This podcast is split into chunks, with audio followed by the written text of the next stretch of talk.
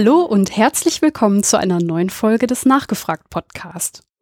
Ich bin Michi und in dieser Folge möchte ich mich mit dem Thema Akupunktur beschäftigen. Außerhalb der Skeptiker-Szene höre ich sehr häufig, aber, aber das mit den Nadeln, das ist doch in Ordnung, oder? Das kann man doch machen, das wirkt doch. Da ich auf diese Frage meistens auch nicht so richtig eine Antwort wusste und mich mit medizinischen Themen von meinem Background her ja auch nicht so gut auskenne, habe ich mir gedacht, dass ich mir mal jemanden einlade, der mir erklären kann, worum es bei der Akupunktur geht und ob die Annahme, die viele in meiner Umgebung machen, richtig ist. Herzlich willkommen, Andreas Steinau. Hallo. Ja, hallo. Herzlich willkommen in meiner Sendung. Ich freue mich, dass du zugesagt hast. Ja, schön hier zu sein. Du studierst Medizin, ist das richtig? Ja, genau. Ich studiere äh, in Ulm äh, Medizin, schön Baden-Württemberg. Wie man vielleicht auch hört, komme ich auch hier aus der Gegend. Und äh, ja, genau. Du hast mir erzählt, dass du nicht nur gerade Medizin studierst, sondern dass du jetzt auch schon mit deiner Doktorarbeit angefangen hast. Da geht es aber nicht um Akupunktur, sondern um Alzheimer und Demenz, richtig? Ja, genau. Also das hat mit Akupunktur eigentlich jetzt erstmal äh, nichts zu tun. Da schauen wir uns so, ein bestimmtes Protein an ähm, im Gehirn von Leuten mit Alzheimer, mit äh, einer vaskulären Demenz und versuchen so ein bisschen vielleicht rauszufinden, ähm, wie kann man das denn unterscheiden. Das ist klinisch nicht immer ganz einfach, jetzt zu sagen, die Demenz, die dieser Patient hat, die kommt jetzt von einem Morbus Alzheimer oder von eben das, was man so vaskuläre Demenz nennt, also von einem Problem mit den Gefäßen im Gehirn und damit beschäftigen wir uns da so ein bisschen. Ich habe das, also ähm, Demenz und Alzheimer habe ich immer für zwei verschiedene Krankheiten gehalten. Ist Demenz eine Art von Alzheimer?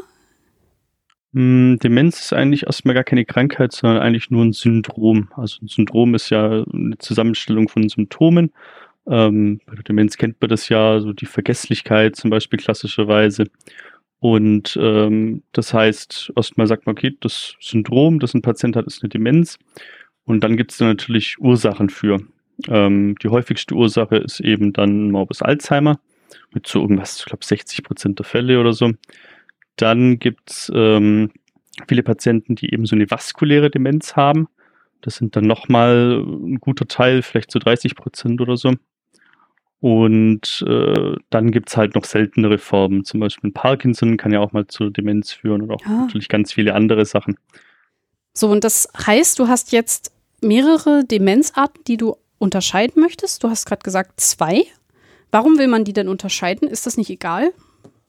Hm, also das eine, was man dazu vielleicht sagen muss, ist, dass sich da sehr viel überlappt, also zwischen der vaskulären Demenz und, und dem Alzheimer. Das ist nicht immer das eine oder das andere, es sind ganz viel so Mischformen, wo man dann auch nicht so genau weiß, ist jetzt eher diese ähm, Pathologie der Gefäße ursächlich oder halt auch wirklich der Alzheimer. Mhm. Und ähm, das macht natürlich dann Unterschiede für die Therapie, also gerade diese vaskulären mhm. Sachen kann mhm. ich sowas wie einen Bluthochdruck natürlich dann einstellen und man hofft ja auch dann irgendwann mal was, ähm, ich sag mal, gut wirksames für den Alzheimer zu finden. Das ist sieht gerade ja noch relativ mau aus. Ja. Und dann muss man natürlich dann auch die entsprechenden, die entsprechenden Patienten halt auch finden. Und äh, natürlich, wenn man sich jetzt so wie wir jetzt so einen Biomarker anschaut, der vielleicht zwischen diesen beiden Formen unterscheiden kann, kann man sich natürlich auch vorstellen, dass der vielleicht schon dazu dient, die Diagnose relativ früh zu stellen. Was ähm, bei einem Alzheimer natürlich ganz wichtig ist, einfach aus dem Grund, wenn ich den diagnostiziere, dann sind halt schon ganz viele Neurone im Gehirn schon abgestorben. Das heißt, optimalerweise wird man mit einer, mit einer Therapie, die diesen ganzen Prozess halt verlangsamt, schon sehr früh einfach, äh, einfach anfangen. Und dazu muss man es halt früh diagnostizieren. Das könnte auch in eine Richtung sein, in die das, äh, was wir da im Labor erforschen, auch gehen könnte. Und dieser Biomarker ist das Protein, von dem du am Anfang gesprochen hast? Genau, ja, das ist das Protein, das wir uns anschauen. Und ähm, ist es jetzt quasi so, dass du hast ein Protein, das auf die eine Demenzart hindeutet und das andere Protein, was auf die andere, oder untersuchst du ein bestimmtes Protein? Nee, also das ist ein Protein, das in unterschiedlichen ja. Arbeiten schon mal auch mit dem Alzheimer in Verbindung gebracht wurde. Ähm, wir beschäftigen uns aber auch viel mit vaskulären Demenzen ähm, und schauen, ob das da eben auch dann ähm, eine Rolle spielt. Und ja, das ist so ein bisschen sehr grundlegend. Also Ähm, die Anwendung, von der ich jetzt geredet habe, das ist schon so ein bisschen noch Zukunftsmusik, aber wir charakterisieren dieses Protein jetzt eben dann so ein bisschen genauer. Und ist dann auch, ähm, oder ich weiß jetzt nicht, ob ich schon zu weit denke, aber wenn man halt dieses äh, Protein charakterisiert hat, hilft das dann auch für die Medikamentenentwicklung direkt oder ist das jetzt wirklich erstmal nur für die Identifikation? Also ähm, das, was wir machen, ist also erstmal eigentlich genau zu beschreiben, was dieses Protein, wo das exprimiert wird, ähm, ah, okay. ob man da irgendwelche Unterschiede findet bei jetzt eben den unterschiedlichen Patienten. Vielleicht haben die einen das an der einen Stelle, die anderen an der anderen. Ähm, das ist einfach nochmal genau zu verstehen, was dieses Protein macht, von dem man eben schon öfters ähm, mal, äh, dass man schon öfters mal mit, mit diesen beiden Pathologien in Verbindung gebracht hat. Also das kann durchaus sein, dass man das später dann auch für eine Therapie benutzen könnte. Ist denkbar. Aber ähm, wie gesagt, das, was wir da machen, ist noch, noch mal eine Stufe drunter und noch mal ein bisschen grundlegender. Naja, man muss erstmal die Grundlagen legen, bevor man da irgendwie weitermachen kann. Also von daher ist das ja schon mal ein sehr wertvoller Beitrag, wenn ich das jetzt laienhaft richtig verstanden habe. Ja, es sind natürlich immer viele, ähm, viele kleine Puzzleteile. Ja. Und, äh, ja, eins von den Puzzleteilen schauen wir uns eben an. Das ist ja jetzt eine sehr solide Forschung, die mit einer Krankheit zu tun hat, die ja die meisten von uns ja auch alle kennen und auch meine HörerInnen mit Sicherheit. Jetzt, ähm, ja, die Frage, wie kommt man als Medizinstudent auf die Idee, sich mit so pseudowissenschaftlichen oder vermeintlichen pseudowissenschaftlichen Methoden auseinanderzusetzen? Wie, wie bist du darauf aufmerksam geworden? Äh, ja, tatsächlich war es bei mir andersrum. Also äh, ich habe eigentlich mich schon relativ lange her, in der Oberstufe irgendwann mal, dann auch mit ähm, Pseudowissenschaften und auch Pseudomedizin dann beschäftigt. Das ging tatsächlich über den Blog von Florian Freistetter ursprünglich. Der hatte irgendwann mal eine, eine Reihe zur Homöopathie. Mhm. Und da bin ich da so ein bisschen auf aufmerksam geworden. Das hat sich für mich so ganz wirr angehört und ich konnte das gar nicht glauben, dass wirklich da Leute davon überzeugt sind und so. Und dann äh, bin ich da so ein bisschen eingestiegen, äh, habe mich da so ein bisschen für interessiert, habe da auch schon so ein bisschen angefangen in der Schule, ein bisschen drüber aufzuklären, ein Referat zu halten oh, über Homöopathie cool. und ähm, bin dann da so ein bisschen dann auch auf die auf den Blog Science-Based Medicine gekommen, den vielleicht einige kennen werden, ähm, von ein paar amerikanischen Ärzten mhm. geschrieben, mhm. ähm, die sich eben auch mit ja eigentlich Pseudomedizin hauptsächlich beschäftigen und der Abgrenzung eben zur, was sie eben wissenschaftsbasierte Medizin nennen.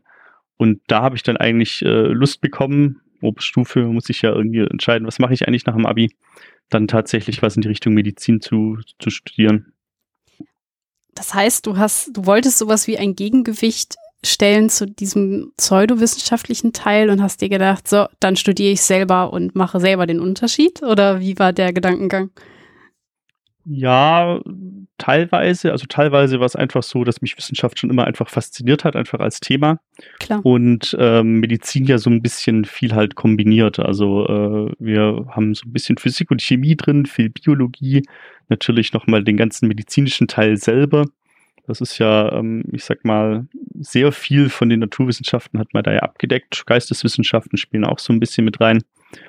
Und äh, da, das war eigentlich so, so der Hauptgrund. Aber na, na klar, dieses ganze ähm, ja, Abgrenzung zur, zu Pseudowissenschaften und zur Pseudomedizin, das hat sich da eigentlich immer so ein bisschen mit, ähm, mit durchgezogen und äh, hat mir meiner Meinung nach auch nochmal so ein bisschen einen anderen Blick nochmal auch auf das, auf das Studium gegeben, den vielleicht der, ich sag mal, Durchschnittsmedizinstudent in der Hinsicht nicht hat, dass er sich halt nicht so mit diesem Thema beschäftigt und da nicht so vorgeprägt ist. Was genau hat sich da am Blickwinkel verändert? Bei dir? Hm, zum einen mal ähm, ist mir aufgefallen, dass in, in, den Vorlesungen es relativ häufig so ist, dass das, was äh, der Prof vorne sagt, halt einfach akzeptiert wird. Das wird gar nicht, gar nicht groß hinterfragt. Ähm, wir hatten zum Beispiel im, glaube zweiten Semester hatten wir Neurophysiologie als Vorlesung. Da hat sich die Dozentin, weiß gar nicht, wie sie drauf gekommen ist, aber hat sich auch hingestellt und hat ähm, so ein bisschen über dieses Thema geredet, Alternativmedizin und hat dann, ähm, da erinnere ich mich noch dran, gesagt, ja, also übrigens Homöopathie, ja, das wirkt nicht, ja, aber Akupunktur, das wirkt. Uh. Das wurde dann halt so abgespeichert, ja, das gilt dann halt. wobei man jetzt sagen muss, als Neurophysiologin hat sie jetzt da vielleicht jetzt nicht die Expertise, sag ich mal, um ähm, da jetzt so super, super drin zu sein. Aber ja, Prof vorne ist so eine Autoritätsfigur und äh, das wird geglaubt. Ähm, das habe ich dann eben ein bisschen anders gesehen teilweise, dass ich ähm, da dann schon das hinterfragt habe und mir ist halt klar, Prof ist eben auf einem sehr engen Gebiet, da kennen die sich aus, ja, da würde ich denen auch ähm, natürlich glauben, was sie da erzählen, aber die sind natürlich auch nicht allwissend und machen Fehler. Das ist ja menschlich auch, ne? klar. Ja, das ist, glaube ich, vielen auch nicht klar, dass äh, die Profs äh, ganz normale Menschen sind und äh, ja. Ich hoffe, den Profs ist es selbst klar. Jetzt mal so ganz meta gesagt. Ja, ähm, also wenn, mit denen, mit denen ich rede, ist das eigentlich, das sind äh, ganz nette Leute, mit denen kann man ganz normal, ganz normal quatschen eigentlich. Ja, klar. Also da will ich auch gar keinen Zweifel dran lassen, nur du hast, die Vorlage war gerade gut, die habe ich ausgenutzt. Mhm. ähm, also außer jetzt in diesem einen Fall, hast du das öfter gehabt, dass dir die ähm, Pseudomedizin in deinem Studium begegnet ist? Hm, tatsächlich nicht so oft. Also ähm, in Ulm und ich habe auch mal so ein bisschen mich, mich umgehört bei ein paar Freunden, die zum Beispiel in Tübingen und München studieren. Da ist das jetzt ähm, jetzt kein großes Thema. Das kommt in der einen oder anderen Vorlesung mal wieder so vor, wie jetzt da in der Neurophysiologie. Das war auch nur so eine Randbemerkung. Das war jetzt ähm, nicht, dass es irgendwie eine, eine, ganze Vorlesungsstunde war oder mhm. so. Okay. Ähm, man hat das ab und an mal. Ähm, in Tübingen zum Beispiel gibt es auch wirklich eine Vorlesung über Alternativmedizin, die man auch besuchen muss. Ähm, in Ulm gibt es sowas zum Beispiel nicht. Ähm, wir hatten so ein freiwilliges Angebot, so ein Seminar über traditionelle chinesische Medizin mit Fokus dann auf die Akupunktur. Aber das war bei uns zum Beispiel freiwillig. Hm. Und ähm, wie ist es dann bei dir so weit gekommen, dass du dich damit weiter auseinandergesetzt hast, ähm, wenn es im Studium nicht mehr Thema war? Allgemeines Interesse, weil du hast es ja schon in der Oberstufe gemacht, oder ähm, gab es dann Auslöser nochmal irgendwie? Ja, also wie gesagt, das ist seit der Oberstufe eigentlich nicht so ganz weggegangen. Ähm, natürlich mal ein bisschen mehr, ein bisschen weniger. Ähm, bei mir war tatsächlich jetzt auch ein Auslöser, mich nochmal intensiver damit zu beschäftigen, wirklich dieses Seminar. Also mhm. ähm, das habe ich letztes Jahr im Sommersemester besucht gehabt, weil da halt in der Uni waren halt Aushänge, TCM-Seminar für Medizinstudierende. Ähm, kann, man, kann man einfach kommen, hat nichts gekostet, habe ich mir mal angehört. Ähm, wollte halt mal schauen, wie kritisch beachten die das, ähm, beziehungsweise das war ein, ein Dozent, Allgemeinmediziner hier aus Ulm, der das gemacht hat, ähm, ist das so, ich sag mal, von einer skeptischen wissenschaftlichen Perspektive oder ähm, ist das vielleicht ein bisschen gebiased und eher so, um die TCM so ein bisschen, ja, zu promoten, sage ich mal. Und äh, das hat sich dann leider auch so rausgestellt. Also das ja. war ähm, oh. überhaupt nicht kritisch. Ähm, er hat auch explizit gesagt, dass er in seinem Seminar keine Kritik an der TCM hören möchte. Das war ähm, ein bisschen ernüchternd ähm, dafür, dass es ja immer noch an der Uni war, die Veranstaltung. Ähm, ein bisschen schade. Hm. Ja, auch nicht so wissenschaftlich vielleicht, ne? Ist ja schade. nee, leider überhaupt nicht, aber ja. Ja, jetzt ähm, habe ich ja schon mehr oder weniger die ganze Zeit von der Pseudowissenschaft gesprochen im Zusammenhang mit Akupunktur. Das habe ich jetzt einfach mal so behauptet. Ähm, wir haben aber noch gar nicht so richtig drüber gesprochen, a, ob das so ist und b, was die Akupunktur denn eigentlich ist. Deswegen würde ich gerne noch mal einen Schritt zurück machen und ähm, einmal fragen, was die Akupunktur denn eigentlich ist. Und dann gucken wir mal, ob es eine Pseudowissenschaft ist oder nicht. Genau, schauen wir mal. Ja, du hast vorhin, denke ich, eigentlich schon gesagt, die meisten kennen Akupunktur, denke ich, als, als die, das mit diesen Nadeln, wie du es eigentlich ganz treffend gesagt hast.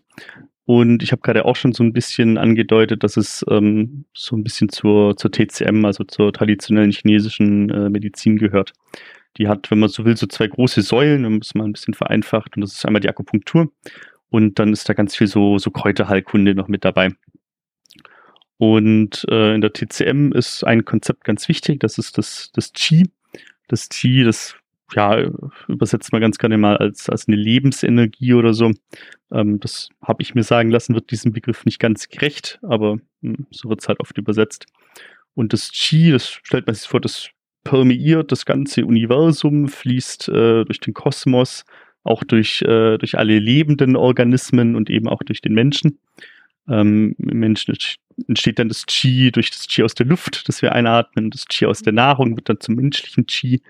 Und breitet sich dann entlang von bestimmten Bahnen durch den Körper aus. Das sind die sogenannten Meridiane. Mhm. Vielleicht schon mal gehört. Ja. Und äh, entlang dieser Meridiane ähm, gibt es dann so äh, Punkte, die Akupunkturpunkte. Und äh, mit denen kann man dann das Qi beeinflussen. Denn das Problem ist, wenn das Qi mal nicht mehr richtig durch den Körper fließt, dann entstehen eben Krankheiten, äh, je nachdem, wie sehr man jetzt dieser Lehre anhängt, dass alle Krankheiten, die darauf zurückzuführen sind, oder dann eben manche. Und äh, mit einer gezielten Nadel in, in diese Punkte kann man eben das Qi wieder beeinflussen, dann wieder ins Gleichgewicht bringen oder dass es wieder richtig fließt. Und äh, das ist so ein bisschen die, die Idee hinter der, hinter der Akupunktur. Das heißt, die Idee oder das Grundkonzept ähm, der Akupunktur ist, dass das Qi der Grund ist, warum es überhaupt gesund und krank gibt. Wenn ähm, diese Meridiane und das, diese Lebensenergie, wie du es erklärt hast, nicht mehr so richtig im Einklang ist mit dem Körper, sag ich jetzt mal, dann wird man krank. Ja, zum Beispiel. Also das ähm, wird ja auch ganz, also was auch immer das heißt, Körper im Einklang, Qi im Einklang, das äh, sind alles Sachen, die man hört und im Gleichgewicht. Ähm, das ist ein wichtiger Grund. Das geht da auch noch schon ein bisschen weiter. Also es gibt ja auch das Yin und das Yang, die irgendwie im Einklang miteinander stehen müssen. Es gibt natürlich auch noch fünf Elemente, Feuer, Wasser, Erde, Holz und Metall, die auch irgendwie da noch mit reinspielen. Also ähm, man kann das schon noch ein bisschen, oder es ist auch noch so ein bisschen ausgeschmückter. Aber für die Akupunktur relevant ist jetzt wirklich dann eigentlich dieses Qi, das durch den Körper fließt. Mir kommt diese Idee von irgendwelchen Lebensenergien, die für Krankheiten äh, ja verantwortlich sind, relativ bekannt vor. Auch in anderen Kulturen gibt es ja so diese Idee, dass man sich erklären möchte, woher kommen Krankheiten. Das können manchmal Götter sein, die man dann ranzieht. Also der Gott ist böse auf uns, deswegen werden wir krank. Oder halt eben solche ja, übergeordneten Lebensenergieideen, die, das habe ich ja schon öfter gehört. Das klingt für mich jetzt also quasi wie so eine alte, traditionelle Idee, wie man sich Krankheiten erklärt. Vielleicht vor ein paar hundert Jahren oder so. Ist das bei der Akupunktur auch so gewesen oder ziehe ich da jetzt eine Verbindung, die eigentlich nicht da ist? Mm, teilweise ja, aber teilweise auch ganz klar nein. Also ähm, ich würde dir auf jeden Fall erstmal zustimmen. Das klingt alles sehr bekannt. Ich hätte da jetzt direkt an die Vier-Säfte-Lehre gedacht, ähm, die es ja bei uns gab. Also fünf Elemente, vier Säfte. Da gibt es auf jeden Fall Überschneidungen. Und das ist sicherlich ähm, nicht unbedingt Zufall. Also ähm, diese ganzen Ideen, ja, die gibt es sicherlich schon, schon länger. Und äh, es, solche Ideen wurden ja auch von China nach Europa ähm, eigentlich ausgetauscht. Also das war ja auch nicht so, dass das ja jeder für sich so, so ein Konzept entwickelt hat, wie, ähm, wie Krankheiten entstehen. Du hast gerade auch schon ähm, Flüche von, von Göttern genannt. Also in der TCM gab es früher auch ganz viel, wurde mit, mit Dämonen und bösen Geistern erklärt. Ähm, das ist heute nicht mehr so. Das können wir gleich noch äh, erklären, warum. Auch äh, Astrologie hat da auf jeden Fall eine, eine Rolle gespielt. Ähm, zum Beispiel ist dieses äh, das Yin und das Yang, das, die, die werden auch immer dann mit, mit ganz vielem in Verbindung gebracht. Zum Beispiel steht Yin für die Sonne und Yang für den Mond, mit Feuchte, mit Innen, mit Kälte und dem weiblichen Geschlecht. Das äh, wird dann werden immer so so Verbindungen gezogen, äh, so ein bisschen wie in der Astrologie auch. Ähm, die fünf Elemente kommen auch von den fünf Planeten, die man so sehen kann. Es gibt übrigens zwölf Meridiane wie die zwölf Monate und so weiter. Also hm. ähm, ja, das ist also keine rein chinesische Sache, sag ich mal. Ähm was, was ich mir jetzt gedacht hatte, war halt, dass es früher einfach noch nicht so richtig bekannt war, ähm, woher die Krankheiten kamen. Also, dass es Bakterien oder Viren gab oder anderes, sondern dass man sich quasi mit Hilfe von Ideen wie eben die Akupunktur versucht hat, etwas zu erklären, was man sich noch nicht richtig erklären konnte. Würdest du dem ist das so oder ähm, denke ich da jetzt zu weit? Ja, nein, auf jeden Fall. Also äh, klar, jede Kultur hat natürlich irgendwie versucht, sich Krankheit zu erklären. Ähm, und äh, in China waren es eben traditionellerweise so, so Dinge wie, wie das Qi oder mhm. Yin und Yang. Okay. Wie alt ist die Akupunktur denn? Schwierige Frage. Also man liest ganz oft, äh, die Akupunktur ist viele tausende Jahre alt. Ja das ist so ein bisschen, kommt drauf an, was man mit Akupunktur meint. Ähm, Akupunktur wie heute ist auf jeden Fall nicht so alt. Einfach schon aus dem trivialen Grund, dass man solche dünnen Nadeln einfach noch nicht so lange herstellen kann. Ähm, das ist auf jeden Fall klar. Früher hat Akupunktur eher so ein bisschen ausgesehen wie vielleicht bei uns ein Aderlass. Also auch die, die frühen Akupunkturnadeln waren eigentlich, waren eigentlich eher Lanzetten, mit denen man dann eben Blutgefäße eröffnet hat. Kann man sich auch so ein bisschen vorstellen, dass man Blut vielleicht für so ein bisschen als Chi angesehen hat. Ja, da fließt sozusagen Lebensenergie raus und dann ähm, heilen oder behandeln wir so eben jemand, der krank ist. Der Punkt, den ich eigentlich da machen wollte, ist, in der modernen Form gibt es die auf jeden Fall noch, äh, noch nicht so lange. Ähm, früher gab es, ja, wenn man das als Akupunktur bezeichnen will, wie gesagt, halt eben so Praktiken, die auch mit so, ja, Lanzetten oder Nadeln eben hantiert haben, vermutlich so ein bisschen was Aderlassmäßiges. Und ähm, die moderne Akupunktur ist dann eigentlich das muss man, denke ich, noch erwähnen, also im 20. Jahrhundert eigentlich erst so wirklich entstanden. Das war dann tatsächlich unter Mao Zedong in China, der äh, im Rahmen seiner Revolution dann in den 1950er, 1960er Jahren so ein bisschen das Problem hatte, dass er eigentlich überhaupt nicht genügend Ärzte in, in China hatte. Mhm. Und also ich sage jetzt mal westliche Ärzte, so ein bisschen in Anführungsstrichen, also wirklich, was damals halt wissenschaftlich äh, ausgebildete Ärzte waren und äh, er die auch natürlich jetzt nicht irgendwo herbekommen hat. Und um dieses Problem auszugleichen, hat er sich überlegt, na gut, aber wir haben ja hier ganz viele so Naturheiler und traditionelle Heiler. Und äh, wir können doch jetzt einfach mal denen ihre ganzen Praktiken und Ideen nehmen, die so ein bisschen vereinheitlichen, ähm, vielleicht so ein bisschen auch zu modernisieren. Also sowas wie die Dämonen und die Astrologie sind dann so ein bisschen rausgeflogen. Und daraus dann eben das, was dann traditionelle chinesische Medizin genannt wurde. Und da ist auch dieser Begriff dann das erste Mal entstanden. Und äh, das dann eben auf der einen Seite zu verwenden, um den Leuten dann halt eine medizinische Versorgung zu bieten. Zumindest dem Anschein nach, weil Mao auch selber klar gesagt hat, dass er da eigentlich gar nicht dran glaubt. Ähm, und auf der anderen Seite war das natürlich super, um auch so ein bisschen so Nationalstolz zu wecken. Also ah. wir mhm. als Chinesen hatten schon lange hier eine Medizin, ganz lange Tradition. Wir haben hier schon immer gute Heilmethoden gehabt. Und es war auch von Anfang an ganz klar das Ziel, das dann in die Welt, sage ich mal, zu exportieren und dann eben insbesondere mit der, der westlichen Medizin, wieder so in Anführungsstrichen, dann auch zu kombinieren und zu vereinheitlichen. Ist ja ein guter Trick. Also sprich, wir hatten ein Problem, zu wenig Ärzte. Und ähm, ich nehme mal an, dass er auch seine, ja, seine Macht stärken wollte, indem er sagt, ich sehe, also ich habe hier eine Tradition, die gehört zu unserem Land, das ist total wertvoll, was ja auch immer so ein bisschen Selbstbildung ist, ne? Also halt, das Volk äh, fühlt sich zusammengehörig, sag ich jetzt mal. Und das hat er halt ausgenutzt, ne? Dann hat er die Akupunktur genommen wenn ich richtig verstanden habe. Die Kräuterheilkunde hat Flüche und Dämonen rausgeschmissen und dann halt die traditionelle chinesische Medizin gebaut. Ja, genau, so kann man das sagen. Also, wie du sagst, politisch war das natürlich ein enorm guter, guter Schachzug. Ja, ähm, stimmt. Für die Leute vielleicht nicht so toll. Ja, ich hoffe, wie, weiß man, ob da viele dran gestorben sind an der Maßnahme? Wahrscheinlich, ne? Hm, das ist natürlich äh, ganz schwierig zu sagen. Ja, das ähm, stimmt natürlich. Also ja. wirklich Daten hat man dazu ja nicht. Mhm. Man kann vielleicht an der Stelle noch anmerken, dass es ähm, davor vielleicht auch, also heutzutage nimmt man ja diese dünnen Nadeln, man schiebt die auch nicht wirklich weit so in die Haut, auf jeden Fall nicht bis irgendwie in die inneren Organe normalerweise.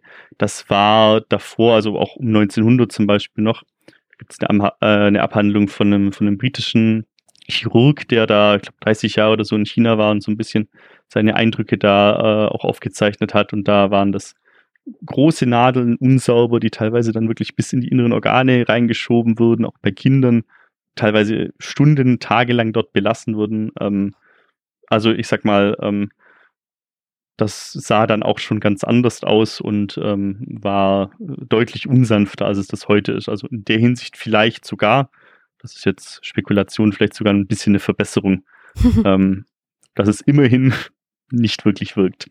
Mhm. Das war vielleicht sogar schon etwas. Zu der Idee mit den Nadeln komme ich gleich nochmal. Ich würde gerne nochmal das mit der TCM etwas genauer verstehen. Ähm, du hast ja gesagt, dass die Akupunktur ist eine Säule und sowas wie Kräuterheilkunde die andere. Ähm, in deinen anderen Ausführungen klang es jetzt für mich so, als ob eigentlich Akupunktur so das Größte ausmacht, was so zur TCM gehört. War das, habe ich das falsch verstanden? Das hast, denke ich, nicht falsch verstanden, aber ich habe es vermutlich äh, nicht, nicht klargestellt, dass das, ähm, also die Kräuterheilkunde auch heute noch und äh, sicherlich auch früher äh, schon auch einen sehr, sehr hohen Stellenwert hatte. Okay. Also ähm, ich würde die ähm, schon so auf, auf die gleiche Stufe ungefähr stellen. Ähm, die Kräuterheilkunde ist nur bei uns noch nicht so sehr angekommen wie die Akupunktur, deswegen ah. vielleicht so ein bisschen dann Bias ja. in der Hinsicht, dass man eher über die Akupunktur redet und an die Akupunktur denkt, wenn man TCM denkt. Ja, muss ich zugeben. Also wahrscheinlich kam da jetzt auch mein, äh, mein Bias her, da hast du recht. Du hast jetzt gerade auch noch angeteasert, dass ähm, die Flüche und Dämonen rausgeschmissen wurden und dass es dafür einen Grund gab. Ähm, hattest du den jetzt gerade schon gesagt oder äh, also gibt, gibt es dafür nochmal einen expliziten Grund? Also ich denke, der einzige Grund, den ich jetzt sehen würde, ist, ähm, dass man, wie gesagt, schon wirklich den Plan hatte, TCM auch, ich sag mal, zu exportieren ah, und ja, äh, dann sich schon auch ein bisschen gedacht hat, na gut, der moderne Mensch in den, wie gesagt, äh, Mitte 20. Jahrhundert ähm, vielleicht einfach nicht mehr daran glaubt und das die Akzeptanz vielleicht deutlich reduzieren würde. Ah, und ja. äh, deswegen hat man das, zumindest war das sicherlich ein Grund, warum man das rausgenommen hat. Ähm, ist natürlich auch immer schwierig, das so kausal immer zu verbinden. Hm. Historiker würden mir da vielleicht jetzt auch widersprechen. Das war jetzt auch alles sehr äh, Holzstädterartig. Jetzt hast du das mit den Nadeln schon angesprochen und hast so ein bisschen äh, die Methodik der Akupunktur schon so angeteasert. Äh, kannst du das nochmal genauer erklären, was da sich jetzt in den 50er, 60ern ausgedacht wurde? Ähm, was macht man da genau, wenn man Akupunktur anwendet? Ja, also man hat sich dann halt schon so ein bisschen darauf geeinigt. Wir haben jetzt eben diese zwölf Meridiane, wo liegen dann die Punkte, das da gibt es schon noch vielleicht, ich sag mal, so ein paar Meinungsstreitigkeiten, aber das ist jetzt schon einigermaßen eben vereinheitlicht. Und ähm, wir haben dann eben, wie gesagt, diese zwölf Meridiane, da gibt es so um die 360 Akupunkturpunkte drauf, eben an definierten Stellen. Und ähm, wenn ich jetzt, was weiß ich, chronische Rückenschmerzen habe und äh, meine, ich probiere jetzt mal Akupunktur aus, gehe da zu jemandem, der das, der das anbietet, dann wird er mich halt untersuchen, nach Art der TCM diagnostizieren. Die haben da, wie gesagt, so ein paar äh, Eigenheiten. Und dann überlegt er sich, na gut, wie sieht das denn aus mit dem Qi und dem Yin und dem Yang? Ähm, wenn das wirklich jetzt traditionell nach TCM macht oder das gibt auch, ich sag mal, ein bisschen ähm, die westlichere Herangehensweise. Gut, man hat das Symptom, Rückenschmerzen, da wissen wir äh, aus Erfahrungswerten, da hilft der und der Punkt oder vielleicht auch mehrere Punkte, dann sucht man sich da vielleicht so 10, 15 oder so aus und dann äh, nimmt der Akupunktur halt diese, diese dünnen Nadeln und äh, der Patient liegt, äh, ist entspannt und dann werden da die Nadeln durch die Haut gestochen. So, ja, vielleicht 15 Minuten oder so, je nachdem dann belassen und äh, dann halt wieder rausgezogen. So ungefähr läuft das, läuft das ab. Ich kenne so diese typischen Bilder, wo da jemand auf dem Bauch liegt und quasi den Rücken voll hat mit irgendwas 10, 20, 30 Nadeln. Muss ich mir das immer so vorstellen oder wird auch mal nur so partiell irgendwie mal so der Arm oder ähm, wie, wie ist das genau?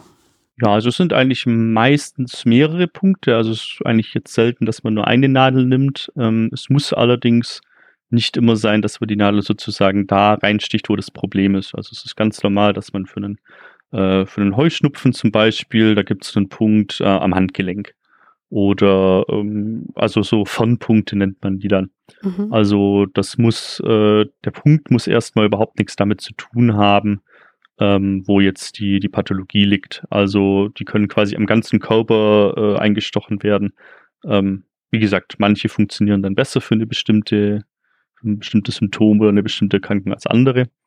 Aber das ist erstmal egal, ähm, wo dieser Punkt jetzt liegt. Jetzt mal eine ganz doofe Frage. Wie groß ist so ein Punkt? ich sag, ich mal, wenn ich jetzt so eine Mini-Nadel habe und ich muss da irgendwie so einen Punkt treffen, der auch nur irgendwie Millimeter groß ist, dann wird das ja, das ist ja gar nicht so leicht, oder? Mhm. Ähm, ja, also ein mathematischer Punkt ist natürlich nicht, weil ähm, das ist natürlich nicht wirklich, also schwierig möglich mit so einer dünnen Nadel den dann zu treffen. Ähm, ja, wie groß ist, dazu müsste so ein Punkt geben. Also ähm, dass die, die Wissenschaft kennt, kennt keine Akupunkturpunkte, also da gibt es keine, ähm, was manchmal gesagt wird, irgendwie Nervenbündel, was auch immer das sein soll an der Stelle oder, also ähm, es ist sowieso unklar, was ein Akupunkturpunkt sein soll, deswegen ist auch unklar, wie groß er ist. Also ähm, ja. das heißt, der Arzt muss das so selber für sich entscheiden, wo jetzt genau er da die, die Nadel reinstechen muss. Ja, der macht es halt okay. nach Gutdünken. Es gibt auch tatsächlich eine, eine sehr schöne Studie, die einfach mal ähm, geschaut hat, finden denn unterschiedliche Akupunkteure den gleichen Punkt. Also sagen die, der ist an der gleichen Stelle und das war nicht replizierbar. Also die sind alle ein bisschen, die wissen so ungefähr in dem Gebiet, aber wo genau, ähm, das können auch die Akupunkteure selber, ähm, selber gar nicht, gar nicht feststellen. Okay, ja, das ist schon mal interessant zu wissen. Jetzt hast du schon so ein bisschen angeteasert, ähm, dass man zum Beispiel für Heuschnupfen Akupunktur benutzen kann. Was gibt es sonst noch so für Möglichkeiten, wo man das einsetzen kann und wo man es einsetzt? Prinzipiell muss man sagen, äh, für alles. Also ich glaube, oh. es gibt tatsächlich ähm, äh, keine Indikation, wo sich nicht irgendjemand finden lässt, der sagt, oh, ich habe da einen super Akupunkturpunkt, ich setze dir eine Nadel und dann wird das alles besser. Also ähm, es gibt zum Beispiel da eine, ähm, einen Artikel in, aus, aus Neuseeland, weil in Neuseeland gibt es wohl ein Gesetz, dass ich für bestimmte äh, Krankheiten keine Werbung online machen darf und hat sich mal jemand angeschaut, ähm, wie viele Akupunktur-Webseiten äh, sagen denn, sie können diese Krankheiten, über die man eigentlich, also keine, keine äh, Behauptungen über, über die Wirksamkeit mhm also über eine wirksame Behandlung äh, machen darf. Ähm, wie viele äh, Akupunktur-Webseiten äh, gibt es da denn? Und da haben fast alle, die er da gefunden hat, das waren, glaube ich, ähm, glaube ich, 100 Stück, die er sich da angeschaut hat, der Autor, ähm, haben eigentlich fast alle gesagt, sie können psychische Störungen behandeln, was schon mal, also da gibt es ja auch ganz schön schwerwiegende.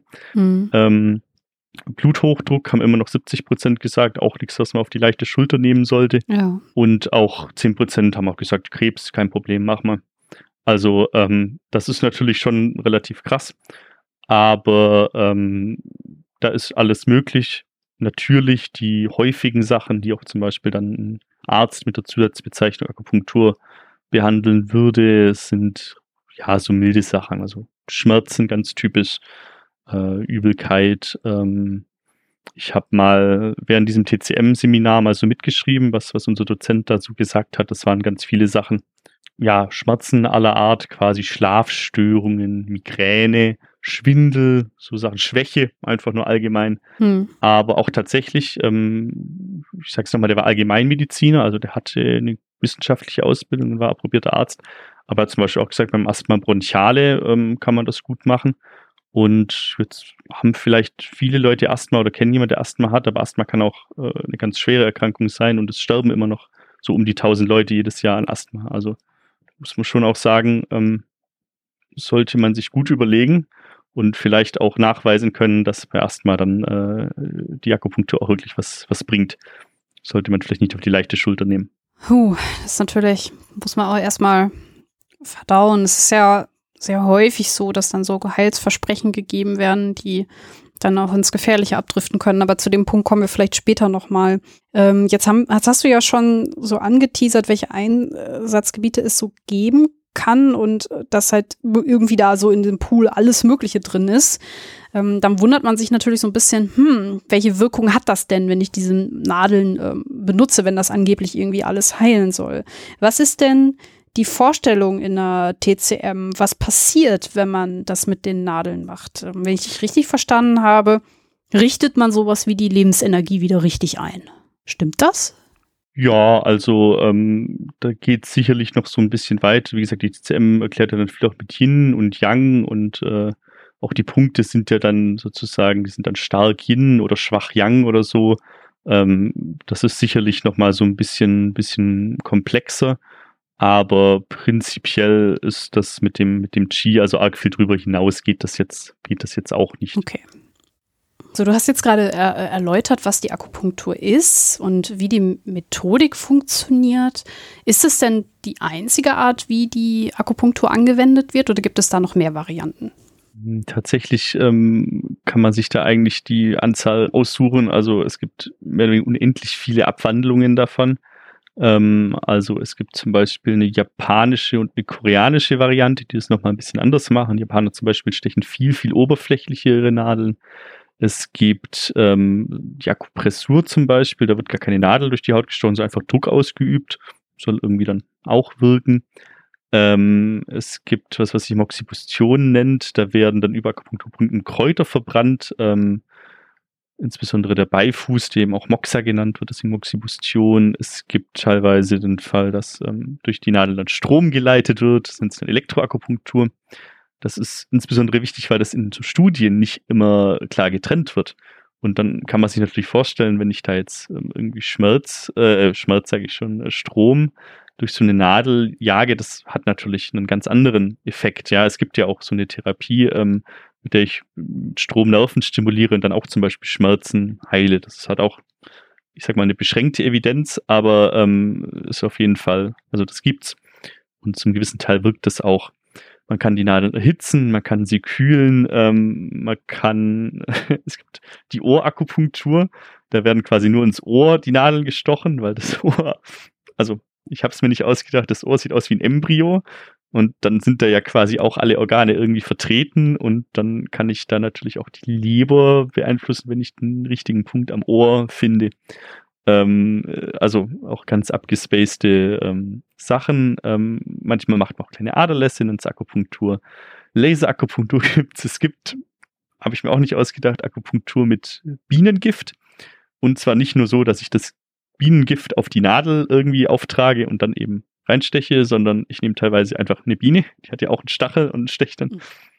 Gibt's auch, ja, was natürlich auch ähm, vielleicht für die Bienen nicht ganz schön ist, weil das, die können ja nur einmal stechen. Es gibt, was sich Liquidakupunktur nennt, ähm, wo dann durch diese Nadel noch ein Lokalanästhetikum initiiert wird, also eine stinknormale Spritze. Auch das läuft teilweise unter dem Namen Akupunktur.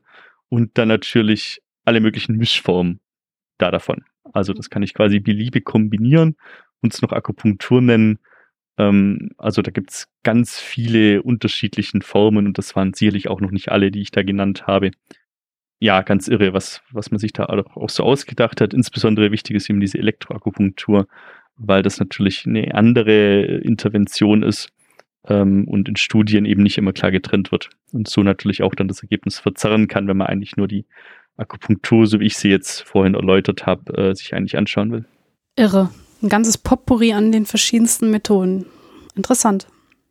Würdest du denn sagen, dass es auch aus der wissenschaftlichen Sicht, also in der Medizin, ich sage jetzt wirklich bewusst Medizin ohne irgendein Vorwort, also ähm, ne, weil Schulmedizin oder so, ne, mache ich nicht. Schrecklicher Begriff, ja. Genau. Mal weg. Eine Erklärung, also gibt es da einen Wirkmechanismus, ähm, den diese Nadeln auslösen? Ich äh, sag mal, warum ich diese Frage stelle, weil ich höre immer, ja, man wird die Muskeln da irgendwie äh, so ein bisschen wie so eine Massage nur weiter innen, ne? Sowas habe ich schon mal gehört. da muss man so ein bisschen unterscheiden. Also das eine, was man vielleicht hier schon mal unterscheiden soll, was meint man, wenn man sagt, Akupunktur wirkt? Wenn man sagt, Akupunktur wirkt, dann meint man damit natürlich, es macht einen Unterschied, ob ich jetzt die Nadel in den Akupunkturpunkt steche, mhm. damit irgendein Effekt erzielt wird. Ein Effekt, den ich nicht erzielen könnte, hätte ich die Nadel, was weiß ich, ein paar Zentimeter nach rechts oder nach links gestochen. Also in irgendeinen Ort, wo kein Akupunkturpunkt liegt. Mhm. Das ist dann sozusagen die spezifische Wirkung der Akupunktur. Wenn die gegeben ist, wirkt Akupunktur, wenn nicht, dann nicht. Jetzt kann man sich natürlich vorstellen, dass es irgendeinen Effekt hat, dass ich einfach eine Nadel durch die Haut schiebe. Zum Beispiel, ja. dass sowas wie endogene Opioide freigesetzt werden, die dann schmerzlindernd wirken und dann so, dass bei chronischen Schmerzen helfen könnte. Ähm, das ist denkbar, auch ähm, wenn das jetzt vielleicht, ähm, ja, ich sag mal, dann, dann würde ja auch jede Blutentnahme oder jedes Mal, wenn ich mir was ich den, den Zeh irgendwo anhaue, auch irgendwie eine analgetische Wirkung haben. Also nicht auszuschließen. Da gibt es auch Daten, die so ein bisschen die, in die Richtung deuten, aber ähm, sicherlich jetzt nicht klar bewiesen und geht auf jeden Fall so ein bisschen an der, an der Fragestellung vorbei. Wenn, wenn Akupunktur wirkt, dann heißt das halt, diese Akupunkturpunkte machen was Spezielles und nicht, ich habe irgendeinen Effekt, wenn ich, wenn ich eine Nadel in, in den Körper schiebe. Machen Sie denn etwas Spezielles? Die Akupunkturpunkte? Äh, nicht wirklich. Also ähm, da sind wir dann natürlich direkt in, in, in der Studienlage drin, aber genau. ähm, wenn man sich jetzt mal anschaut, ich habe ja vorhin so ein bisschen gesagt, dass das Spektrum an, an möglichen Indikationen für die Akupunktur ist sehr, sehr groß. Und äh, für die aller, allermeisten findet sich da ähm, keine Evidenz oder es findet sich eben Evidenz, dass es nicht funktioniert. Man hat natürlich jetzt auch nicht jede äh, von diesen Erkrankungen schon mal wirklich dann in einer, in einer Doppelblindstudie auch untersucht. Es gibt ähm, so ein paar, wo man vielleicht ein bisschen genauer hinschauen kann. Da redet man dann insbesondere um Schmerzen das, oder sowas wie Übelkeit. Aber insgesamt für, ähm, ja, ich habe vorhin zum Beispiel den Bluthochdruck erwähnt, ich habe Krebs natürlich erwähnt, äh, ich habe das Asthma bronchiale erwähnt. Ich denke, bei denen kann man alle, alle sicher sagen, dass äh, da eigentlich ähm, keine Evidenz da ist und es auch keinen Grund gibt, daran zu glauben, äh, dass, dass da irgendein ein Effekt da sein könnte. Also wenn wir nochmal an, an das G oder die Meridiane oder die Akupunkturpunkte zurückdenken, die es also aus wissenschaftlicher Sicht alle, alle einfach auch nicht gibt. Das heißt, das ist auch also in, in pro Masse unplausibel, ähm, dass, dass da ein, ein Effekt da wäre und ähm, man müsste dann natürlich dementsprechend auch, ähm, also schon sehr, sehr eindeutige Studien haben, sehr, sehr gut gemachte Studien, die ganz klar einen Effekt zeigen, ähm, bevor man dann wirklich dann, dann denken würde, ah, okay, dann ist vielleicht an den Myriaden äh, und dem Qi und den Akupunkturpunkten auch wirklich was dran. Unsere Ausgangsfrage war ja so ein bisschen, ist denn Akupunktur eine Pseudomedizin oder nicht? Und wenn ich mir das jetzt so anhöre und zusammenfasse, was du erklärt hast, ja, du hast gesagt, es soll alles heilen. Wir haben einen esoterischen Background, der nicht bewiesen ist. Also man redet von Meridianen, Lebensenergie und Akupunkturpunkte, die auch nicht einheitlich sind, also wo halt so ein Arzt sehr viel Spielraum hat und man dann auch in Studien bisher nicht gezeigt hat, dass es einen Wirkungsnachweis der Nadeln in eben diesen Akupunkturpunkten gibt. Kann man also jetzt das Fazit ziehen, dass es eine Pseudowissenschaft ist? Mm, jein. Ähm, das Problem ist so ein bisschen, es gibt tatsächlich viele Studien zur Akupunktur. Also das sind, äh, als ich äh, letztens das geschaut habe, auf PubMed findet man da 8000, über 8000 Artikel. Und ähm, wie so oft in der äh, Wissenschaft sind leider viele von diesen Studien halt auch relativ schlecht gemacht.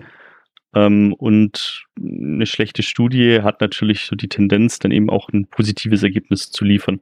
Dass man eben aus so einer schlechten Studie vielleicht gar nicht wirklich ableiten kann, aber was eben auf den ersten Blick mal so aussieht. Und ähm, dann finde ich natürlich ähm, zu sehr vielen Indikationen auch irgendeine Studie, die mir sagt, ah, es wirkt doch. Das heißt, ähm, man muss dann schon irgendwie schauen, sich sozusagen die, die, diese ganze Studienlage dann eben so ein bisschen zu überblicken und eben nicht zu sagen, na gut, hier finde ich eine Studie oder zwei für diese Indikation, mhm. ah, hier wirkt doch. Das heißt, ähm, es kann relativ schnell mal passieren, dass man denkt, dass man hier sich auf wissenschaftliche und klinische Evidenz stützt, ähm, aber das vielleicht ähm, nicht, nicht genau genug ist, beziehungsweise ähm, dann noch äh, viele andere Studien, die vielleicht auch ein bisschen besser gemacht wurden, die methodologisch einfach sauberer gemacht werden, wenn es weniger Risiko für Bias gibt, vielleicht auch einfach mehr Patienten eingeschlossen haben und die dann ähm, ein negatives Ergebnis zeigen. Kannst du noch mal zusammenfassen, woran man ähm, eine schlechte Studie erkennt? Also was sind das für Schwächen, die man dann bei diesen Studien, die sehr wissenschaftlich aussehen, es aber eigentlich nicht sind, die man da findet? Ja, das ist tatsächlich also ähm, eine ordentliche randomisierte Studie zu machen, ähm, ist schwierig. Also das ist ja auch ein eigener Facharzt, der sich darum kümmert. Mhm. Das ist schwierig. Ähm, so ein paar Kriterien kann man auf jeden Fall mal anmerken. Eins, was ganz essentiell ist und ähm, sonst ist auch keine randomisierte Doppelblindstudie, ist, ich brauche eine ordentliche Kontrollgruppe. Also ich kann nicht äh, die Akupunktur zum Beispiel vergleichen mit ähm, einfach einer medikamentösen Therapie, die man da macht. Einfach aus dem Grund, Akupunktur hat als interventionelle Therapie, ich steche Nadeln durch den Körper, einfach einen viel, viel größeren Placebo-Effekt schon, als es, äh, als es die Einnahme von, von der Tablette einfach hat. Mhm. Das heißt, da kann es sein, dass die Akupunktur zwar in dieser Studie mehr Wirkung zeigt als jetzt so eine medikamentöse Therapie, aber das eben einfach nur darauf zurückzuführen ist, dass ich halt einen viel größeren Placebo-Effekt habe. Das heißt, ich brauche halt eine Placebo-Kontrolle, das heißt, ich brauche das, was man eine Sham-Akupunktur nennt, also ähm, eine Akupunktur, die zum Beispiel, wo die Nadeln halt nicht in den Akupunkturpunkt gestochen werden, so ein bisschen nebendran oder an eine ganz andere Stelle. Oder es gibt seit ja, 10, 20 Jahren auch so Nadeln, die sich wie so ein, so ein Teleskop quasi beim Widerstand in sich schieben, ähm, wie so ein, was weiß ich, äh, ah. Schwert aus dem Theater. ja. Die kann ich dann quasi auf die Haut stechen und äh, weder der Patient noch der äh, Akupunkteur sieht dann oder weiß dann, okay, ist die jetzt sozusagen durch die Haut durch oder ähm, hat die sich einfach nur so in sich geschoben, was dann eine, eine sehr gute Kontrolle ist. Und ja, eine Studie ist immer nur so gut wie ihre Kontrollgruppe. Das heißt, das wäre so ein eigentlich ganz grundlegendes ähm, Kriterium, das ich brauche. Was aber auch bei vielen Studien gar nicht so richtig erfüllt ist. Dann ist so ein bisschen die Patientenanzahl ist wichtig. Also, sagen wir mal, vielleicht 50 Patienten pro Gruppe. Also die Virum-Gruppe, die wirklich dann die richtige Akupunktur bekommt, die Kontrollgruppe. Manchmal hat man dann noch eine Gruppe, die, wie gesagt, so die Standardtherapie oder so bekommt. Ähm, besser wären vielleicht noch 100 oder noch mehr. Je mehr, desto besser natürlich. Ähm, dann ist auch nicht ganz unwichtig, wo das publiziert wurde, ähm, weil es halt auch viele Journals gibt, die halt einfach alles publizieren, wo es kein richtiges Peer Review gibt. Es gibt sowas, dass nicht zu viele Leute im Laufe der Studie ausscheiden sollten, weil man sich natürlich vorstellen kann, die Leute, die in der Placebo-Gruppe sind, scheiden vielleicht eher aus. Wenn sie das zum Beispiel rausfinden, oh, ich kriege ja hier gar nicht das Richtige, ich kriege das Placebo, dann äh, lasse ich die Studie.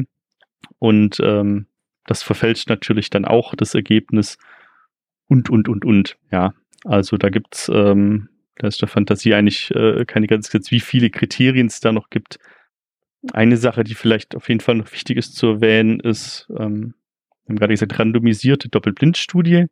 Doppelt verblindet heißt eben, dass sowohl Patient als auch Akupunkteur nicht wissen, wer welche Therapie bekommt. Das ist so ein bisschen schwierig natürlich bei einer interventionellen Therapie generell, weil der Akupunkteur muss ja wissen, was mache ich denn jetzt? Steche ich die Nadel in den richtigen Akupunkturpunkt rein oder halt nebendran.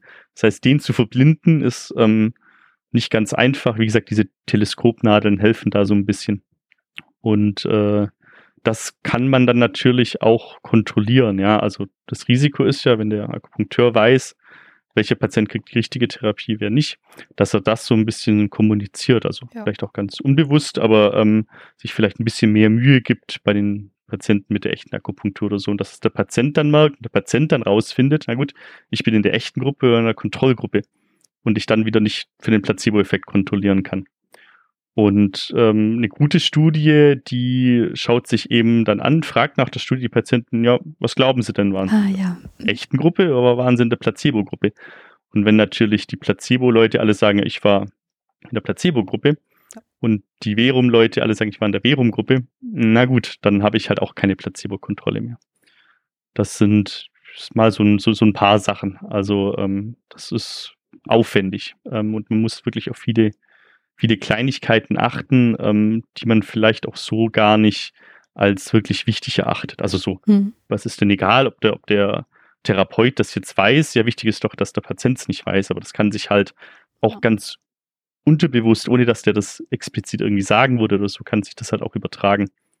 Jetzt ist es ja so, dass ähm, die meisten, inklusive meiner Wenigkeit, ja nicht immer die Zeit haben, ähm, ja, diese Studien alle selbst zu lesen. Deswegen ähm, können wir ja mal gerade versuchen rauszuarbeiten, ja, und ähm, den HörerInnen einen kleinen, äh, ja, eine kleine Hilfe mit auf den Weg geben, wie denn die Übersichtsstudienlage der Akupunktur ist. Du hast es jetzt, du hast schon einige Beispiele genannt, aber mir geht es jetzt vor allem so um diesen Metablick. Also wie würdest du denn, wenn man jetzt mal Einzelstudien ähm, außer Acht lässt, so diese großen Projekte, ja, die ähm, Metastudien vielleicht, wie ist die Studienlage in Bezug auf Akupunktur?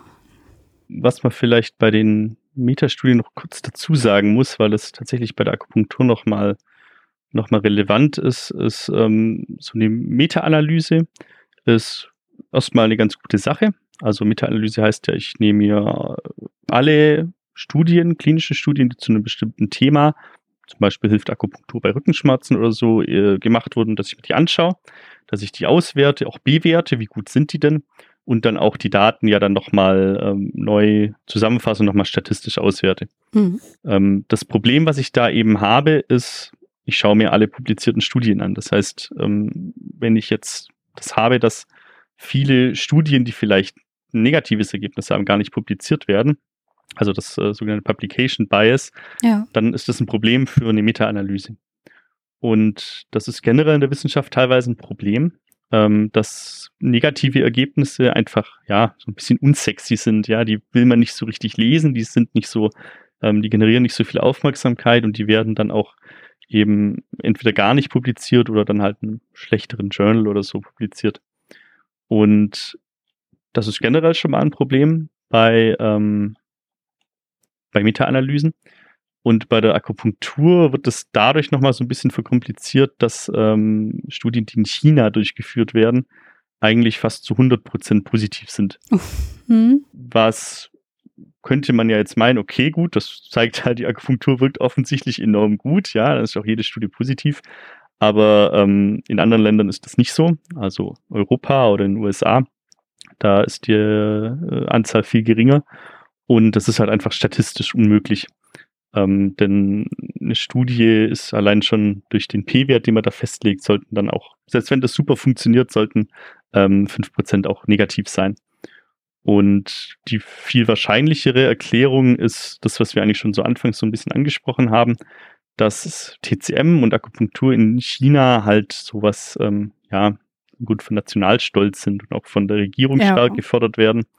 Und äh, es tatsächlich einfach, ich sag mal, ähm, für die Karriere ähm, alles andere als zuträglich ist, wenn ich versuchen würde, eine, eine negative Akupunkturstudie zu, äh, zu publizieren. Das geht da einfach überhaupt nicht und ähm, an dem, was ich da publiziere, hängt ja auch enorm viel. Also das ist ja noch mal schlimmer als bei uns und bei uns ist das ja schon, ich würde sagen, ein Problem, ähm, dass man halt einfach publizieren muss. Publish or Paris ist äh, schon das Motto. Und ähm, ja, in China hätte ich dann natürlich gar keine Chance mehr auf irgendeine Beförderung, die ich da halt einfach, einfach brauche, wenn ich meine Familie ernähren würde, äh, äh, meine Familie ernähren will. Und ähm, das ist sicherlich ähm, ein Grund, warum Studien aus China ähm, und auch ein paar umliegenden kleineren Ländern eigentlich zu 100 Prozent positiv sind. Mhm. Und das ist noch nicht mal, ähm, also äh, noch nicht mal da eingerechnet ist, dass es auch in China ein großes Problem damit gibt, dass einfach auch äh, Studien gefälscht werden und Daten gefälscht werden. Das wow. heißt, das ist natürlich immer schwer, das letzten Endes ähm, für, für eine Studie genau zu beweisen, aber insgesamt sind alle Studien positiv und das kann schlicht und ergreifend nicht sein. Auch wenn die Akupunktur also super gut funktionieren würde. Deswegen ähm, muss man halt bei so einer Meta-Analyse, wenn man sich die anschaut, immer auch nochmal so ein bisschen drauf achten, na gut, wie viele Studien aus China sind denn damit drin und kann ich denen denn trauen? Und mhm. da ich es, wie gesagt, bei einer einzelnen Studie nicht so richtig sagen kann, ist es ja aktuell eigentlich die einzige Möglichkeit, die man hat, ist so ein bisschen Studien aus China einfach nicht anzuschauen, weil mhm. man weiß eh, dass sie positiv sind. Okay. Hm, ja, nicht ganz befriedigend, aber ähm, ist tatsächlich einfach ein, ein Problem, das man im Hinterkopf behalten muss. Gut, dass du das sagst. Ähm, ich, ich, glaube, dass man so trivial da auch erstmal nicht drauf kommt, auch wenn natürlich es irgendwie nahe liegt, dass China da einen Bias hat. Jetzt gibt es aber nicht nur Studien ähm, aus China, sondern ähm, es gab ja zum Beispiel auch Anfang der 2000er auch in Deutschland so groß angelegte Studien, ähm, die ja als randomisiert und sehr, ja, sehr, sehr große Studien ähm, immer mal wieder in den Medien auftauchen. Ähm, kennst du diese Studien ähm, und was ist daraus gekommen? Ja, genau. Das waren, wie hat man die GERAC-Studien genannt, so eine Abkürzung dann für German Acupuncture Trials. Ähm, die wurden von, von deutschen Krankenversicherungen, von gesetzlichen Krankenversicherungen, glaube ich, ähm, dann also finanziert und äh, in Auftrag gegeben, auch wenn die selber dann mit den Daten dann gar nichts mehr eigentlich zu tun hatten. Und äh, das waren vier Stück, die man da damals gemacht hat. Das war 2006 und 2007 wurden die publiziert, die sich sozusagen mit vier äh, Indikationen beschäftigt haben, die damals eben noch so ein bisschen offen waren. Also für vieles hat man dann schon so ein bisschen gewusst, naja gut, ähm, ich habe vorhin sowas wie Asthma, Bluthochdruck, ja, da wird vermutlich nicht viel, also wird nicht viel dran sein und da war eigentlich schon klar, dass Akupunktur nicht wirklich hilft. Aber man hat sich dann nochmal angeschaut, den Rückenschmerz, den chronischen, der ein riesiges Problem ist. Das haben ja die allermeisten irgendwann mal im Leben. Ähm, die Arthrose des Knies ähm, war mit dabei und die Prophylaxe von Migräne und von Spannungskopfschmerzen. Also ja, so ein bisschen der ganz normale Kopfschmerz, den man so kennt. Mhm. Das waren so die Sachen, wo man sich nicht so richtig sicher war, ah, hilft das jetzt, hilft das ja nicht. Man hat, wie gesagt, einige Studien, die das eine sagen, die anderen das andere. Und hat man sich gesagt, okay, wir machen jetzt mal eine richtig große Studie mit vielen Leuten, ähm, um das sozusagen abschließend dann zu klären. Und das waren auch wirklich, also das waren super Studien. ähm, von diesen Kriterien, die wir vorhin da angesprochen haben, die wurden ähm, alle erfüllt eigentlich. Die hatten eine geringe Dropout-Rate, die waren also natürlich auch ordentlich verblindet, äh, soweit es geht. Die Verblindung wurde dann auch kontrolliert. Die hatten auch, haben sich auch angeschaut, die Nebenwirkungen, was ganz wichtig ist, was in vielen Studien nicht gemacht wird. Ähm, weil ich natürlich beurteilen kann, ob, eine, ob sich jetzt eine Intervention lohnt oder nicht, muss natürlich immer sozusagen Nutzen und Risiko mehr anschauen. Wenn das Risiko gar nicht untersucht wird, ist das auch immer schwierig. Ja. Ähm, das waren, die waren groß, die hatten teilweise fast 400 Leute pro Gruppe. Ähm, also es waren insgesamt, das waren für Studien, die waren groß, die waren gut. Was waren das für Gruppen, die die gewählt haben? Genau, das war also einmal die ganz normale Verum-Gruppe, also Akupunktur mit mhm. richtig ähm, dem Akupunkturpunkt auch dann also die Nadel dann da rein. Dann die Kontrollgruppe, da haben sie dann äh, auch Nadeln in den Körper gestochen, allerdings nebendran, also wo kein Akupunkturpunkt liegt und äh, nicht so tief, wie man das normalerweise machen würde. Es war ein bisschen oberflächlicher. Und eine Sache, die sie da auch noch gemacht haben, die haben wir, glaube ich, noch nicht erwähnt. Es gibt so was, das nennt sich DG, so ein Phänomen, wenn ich jetzt ähm, eine Nadel in den Akupunkturpunkt schiebe, dann fühlt sowohl Patient als auch derjenige, der die Nadel da sticht, ähm, sowas, ja, ich sag mal, ein besonderes Gefühl. Das wird ganz unterschiedlich, ganz unterschiedlich beschrieben als elektrisierend, äh, kalt, heiß, ähm, wie auch immer, ja. Aber irgendein ein Gefühl, mhm. das äh, dem Akupunktur und dem Patienten jetzt sagt, ah, okay, hier haben wir den Punkt richtig getroffen, jetzt funktioniert die Akupunktur gerade richtig gut. Mhm. Ähm, und das äh, wird dann eben versucht auszulösen habe ja vorhin gesagt, die Nadeln, die, die äh, bleibt da so ein bisschen länger drin, wenn ich die Nadel nach vor oder nach hinten ein bisschen ziehe, so ein bisschen drehe oder so und dann wird versucht, dieses Stitchie auszulösen. Ähm, das wurde zum Beispiel in der Kontrollgruppe auch nicht versucht. Das ist deswegen erwähne ich das jetzt, weil es natürlich auch so ein bisschen ähm, diese Verbindung aufheben kann. Das waren die, die ein, zwei Gruppen. Dann gab es hier noch eine dritte Gruppe, nämlich einfach die Gruppe, die eine konventionelle Therapie bekommen hat. Also ähm, das waren ja alles so Schmerzsachen, die haben eben Schmerzmittel bekommen, die haben im Fall von Rückenschmerzen zum Beispiel auch dann Physiotherapie bekommen, Massage war, glaube ich, auch dabei, ähm, um das eben so zu vergleichen. So, jetzt gibt es halt diese drei Gruppen, von denen du berechnet, also von denen du gerade berichtet hast. Ähm, was ist da rausgekommen?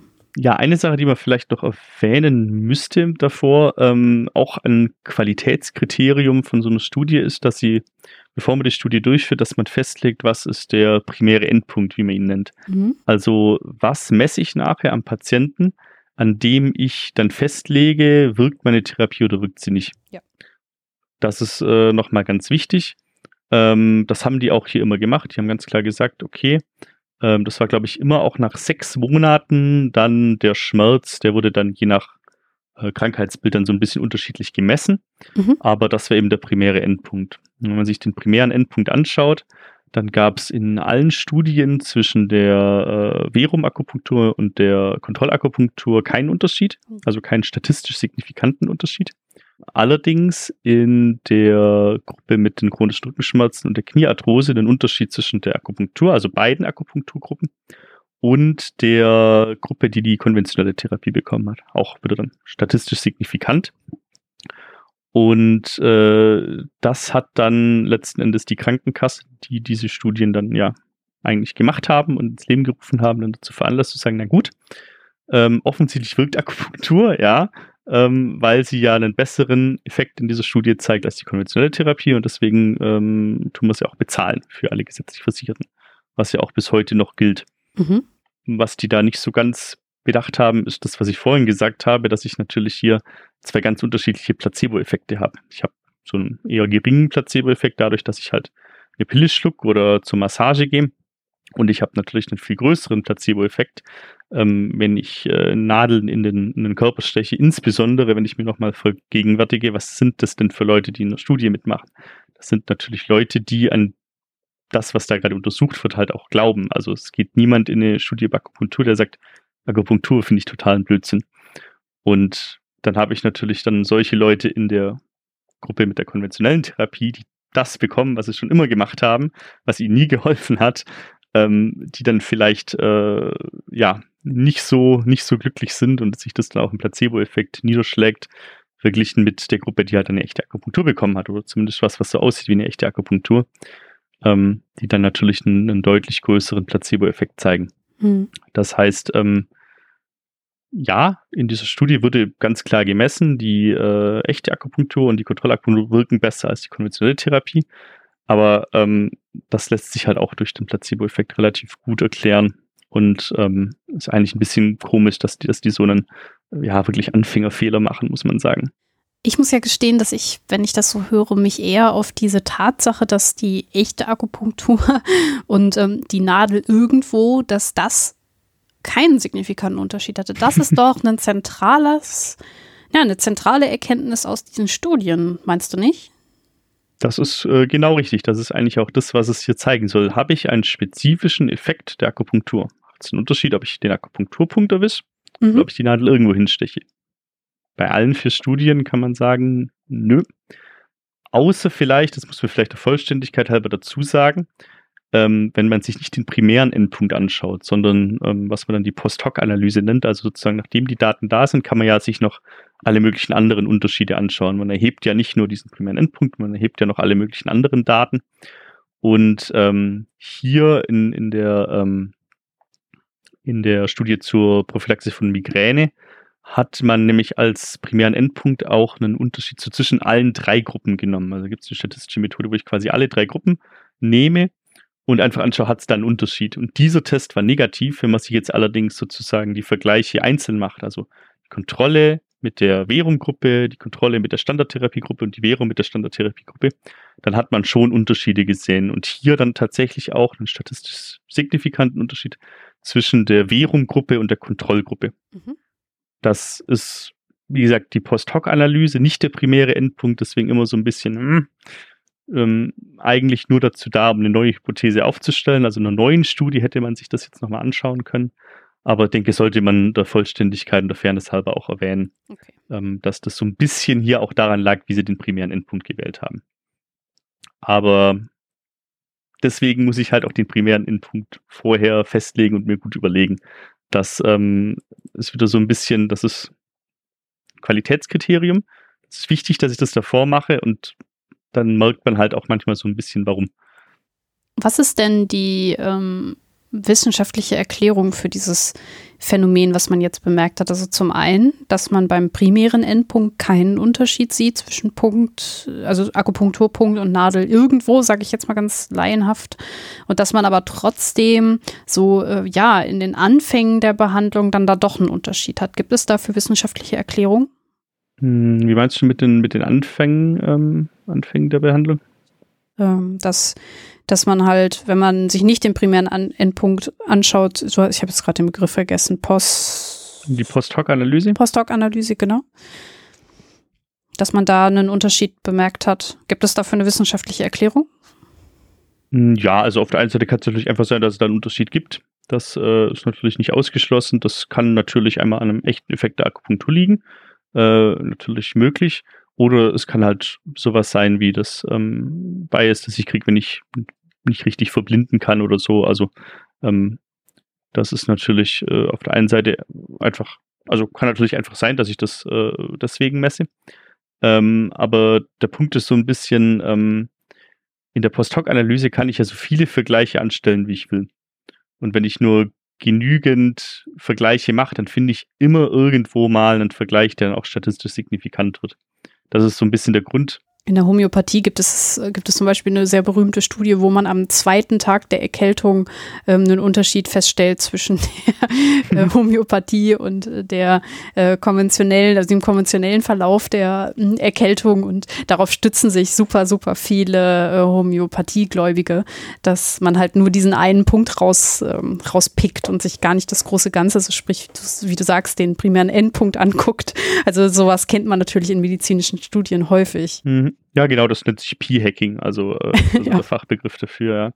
Das ist genau der Grund, warum ich den primären Endpunkt eben vorher definieren muss. Ähm, und alles, was ich mir danach noch anschaue, diese Post-Hoc-Analyse halt nicht als Evidenz dafür, ob die Therapie jetzt wirksam ist oder nicht, anwenden kann, sondern ich kann das dazu verwenden, um eine neue Hypothese zu generieren. In deinem Beispiel jetzt, ah, okay, unsere Daten zeigen jetzt im zweiten Tag, vielleicht äh, wirkt da die Homöopathie und dann kann man eine neue Studie machen, die sich nur das anschaut. Und die wird dann aller Wahrscheinlichkeit nach negativ sein, aber so würde man eigentlich vorgehen. Dann eine neue Studie mit dem primären Endpunkt hm, Erkältungssymptomatik am zweiten Tag. Jetzt ähm, hast du gesagt, dass in dem Fall, also ähm, ja, die Studien, die wir uns da jetzt angeschaut haben, ähm, ja, gibt es halt diese Beobachtung, auch wenn es nicht der primäre Endpunkt ist. Und es könnte rein theoretisch auch darauf zurückzuführen sein, dass die Akupunktur eine spezifische Wirkung hat. Gibt es denn Wissenschaftler oder Mediziner, die glauben, dass es diese spezifische Wirkung gibt? Ja, sicherlich. Also ich glaube, da findet man äh, immer irgendjemanden, der das äh, auch so vertritt. Nee, ich meine, ob das wissenschaftlicher Konsens ist. Das wäre jetzt der nächste Punkt, genau. Ähm, der wissenschaftliche Konsens ist ja eigentlich das Kriterium, nach dem man gehen muss. Genau. Ähm, kann ich jetzt tatsächlich nicht sagen, ob es da überhaupt eine Untersuchung gibt, die einfach mal die Experten auf dem Gebiet befragt haben. Kann ich jetzt so tatsächlich nicht sagen, aber ähm, würde mich jetzt, also kann ich letzten Endes nicht sagen, aber würde mich tatsächlich wundern, die Experten, die, die ich kenne, ähm, äh, würden das auf jeden Fall so nicht unterschreiben. Würdest du denn sagen, dass Akupunktur als seriöse Behandlungsmethode in der Medizin anerkannt ist? Mm, ja, also in vielerlei Hinsicht natürlich schon. Also ähm, es ist von dem, was man noch so unter, Allgeme äh, unter Alternativmedizin versteht, doch relativ, relativ verbreitet. Also wenn ich mhm. durch die Stadt laufe, sehe ich relativ viele Praxen, äh, ja. die auch Akupunktur anbieten und auch die Zusatzbezeichnung Akupunktur ist äh, eine der häufigeren Zusatzbezeichnungen, die Ärzte in Deutschland zu haben.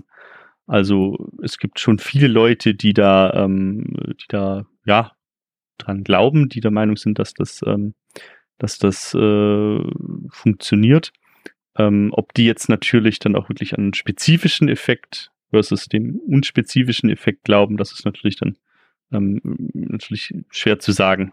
Und würdest du denn sagen, dass man, ähm, ja, oder mal anders, wenn jetzt eine Verwandte, äh, ein Freund oder ähm, ja, eine, eine Kollegin oder so zu mir kommt und halt fragt, so hier, äh, kann ich Akupunktur denn machen?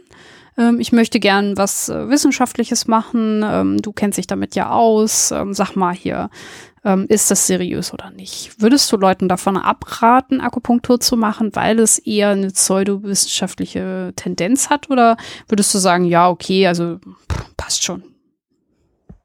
Nein, also ähm, abraten würde ich davon auf jeden Fall. Auf der einen Seite, weil ähm, wir haben uns jetzt nur so, ich sag mal, ähm, stichpunktartig jetzt diese vier Studien angeschaut, auch wenn das natürlich große und gute Studien waren, die, wie gesagt, vom primären Endpunkt her alle negativ waren. Ähm, es gibt natürlich auch noch, wir haben vorhin über die Meta-Analysen geredet, ähm, wir haben auch gar nicht so richtig gesagt, was die über die Akupunktur sagen. Auch die sind ähm, die guten Meta-Analysen, zum Beispiel von der Cochrane Collaboration, die sind zum allergroßen Teil negativ. Mhm. Mit negativ meine ich, vielleicht muss man das nochmal an der Stelle klar sagen, dass sie entweder ähm, finden, dass äh, Akupunktur unwirksam ist oder dass sie eben ähm, keine ausreichenden Studien finden, um eben eine Aussage treffen zu können. Also auch das ist ja dann sozusagen negativ und würde eigentlich bedeuten, wir können das jetzt nicht als Therapie empfehlen. Ja. Ähm, auch wenn da natürlich immer so ein bisschen mitschwingt, na gut, wenn wir allerdings vielleicht noch ein paar gute Studien machen, könnte sich das auch ändern. Sicherlich möglich. Ja, das ist ja wissenschaftlich, das so zu machen. Also halt, wenn es eine bessere Studie gibt, dann muss man seine Meinung ändern, das ist ja normal. Ja, auf jeden Fall. Und ähm, vielleicht kurz von den, von den 54 äh, Reviews von der Cochrane Collaboration, die es gibt zum Thema Akupunktur, sind eben 52 negativ. Mhm. Und es gibt zwei, wo sie tatsächlich einen, einen, leichten Effekt finden. Das ist einmal die Prävention von Migräne, die wir gerade schon hatten, und auch die Prävention von Spannungskopfschmerzen, die wir auch gerade schon hatten. Und ähm, die sind positiv. Also man findet einen statistisch signifikanten Effekt. Man findet allerdings einen relativ kleinen Effekt. Also ähm, man muss sich ja bei Studien immer die statistische, äh, die statistische Signifikanz anschauen. Also mhm. ist das Ergebnis, was ich hier habe, durch den Zufall bedingt oder nicht. Das macht man ja letzten Endes an diesem P-Wert fest. Ja. Und dann, wenn ich ein statistisch signifikantes Ergebnis habe, muss ich mir noch überlegen, bringt es meinem Patienten denn irgendwas? Ist das denn für den relevant?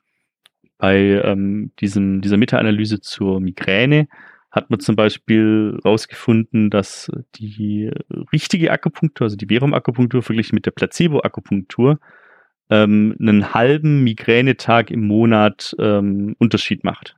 Also die haben dann, die, diese Leute, die ja jetzt sozusagen mit drin waren, haben dann statt vier Tagen, wenn sie mit der Placebo-Akupunktur behandelt werden, eben dreieinhalb Tage Migräne-Kopfschmerzen. Okay. Das ist jetzt, ich sag mal, nicht nichts, aber auch jetzt nicht der Effekt, der mich jetzt so wirklich vom Hocker reißt. Und bei Spannungskopfschmerzen ist es ein bisschen anders. Da ist die Metrik ein bisschen anders, aber auch der Effekt ist so in der gleichen Größenordnung. Der ist da, aber der ist jetzt auch nicht überragend groß. Und dann kann man sich natürlich wieder fragen. Wir haben vorhin so ein paar Publication Bias angerissen. Wir haben dieses Bias aus China angesprochen. Ja, vielleicht spielt das damit rein. Es gibt natürlich auch noch andere Gründe, warum so eine Studie positiv sein sollte. Und wenn ich mir jetzt überlege, wie ich das alles, ähm, wie ich das alles jetzt erkläre, dann gibt es die eine Möglichkeit, dass ich sage, ja, Akupunktur hat einen spezifischen, eine spezifische Wirkung aber halt eigentlich nur bei Migräne und Spannungskopfschmerzen und auch da irgendwie nur so ein bisschen. Mhm. und bei 52 anderen Indikationen, die ich jetzt nicht alle vorlesen werde, nee. Ähm, eben nicht. Da kann man sich schon fragen, warum ist denn zum Beispiel beim Ellenbogenschmerz jetzt, äh, das ist ja auch einfach nur Schmerz, oder beim Rückenschmerz, wir hatten schon den Schmerz bei der Kniearthrose, warum ist bei dem Schmerz das Chi jetzt auf einmal vollkommen irrelevant? das passt irgendwie nicht so richtig zusammen.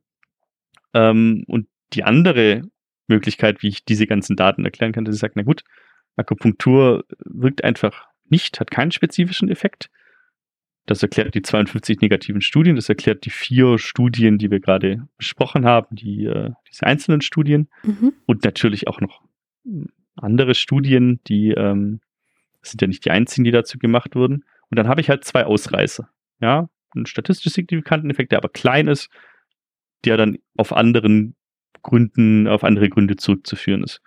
Das ist die deutlich konservativere ähm, Erklärung, also äh, Stichwort Occam's Razor, denke ich, ähm, legt nahe, dass das vielleicht eher an der Wahrheit dran ist, als dass ich jetzt auf einmal wegen wenigen positiven Studien, die keine überragenden Effekte zeigen, jetzt an Chi und Meridian und Akupunkturpunkte glaube.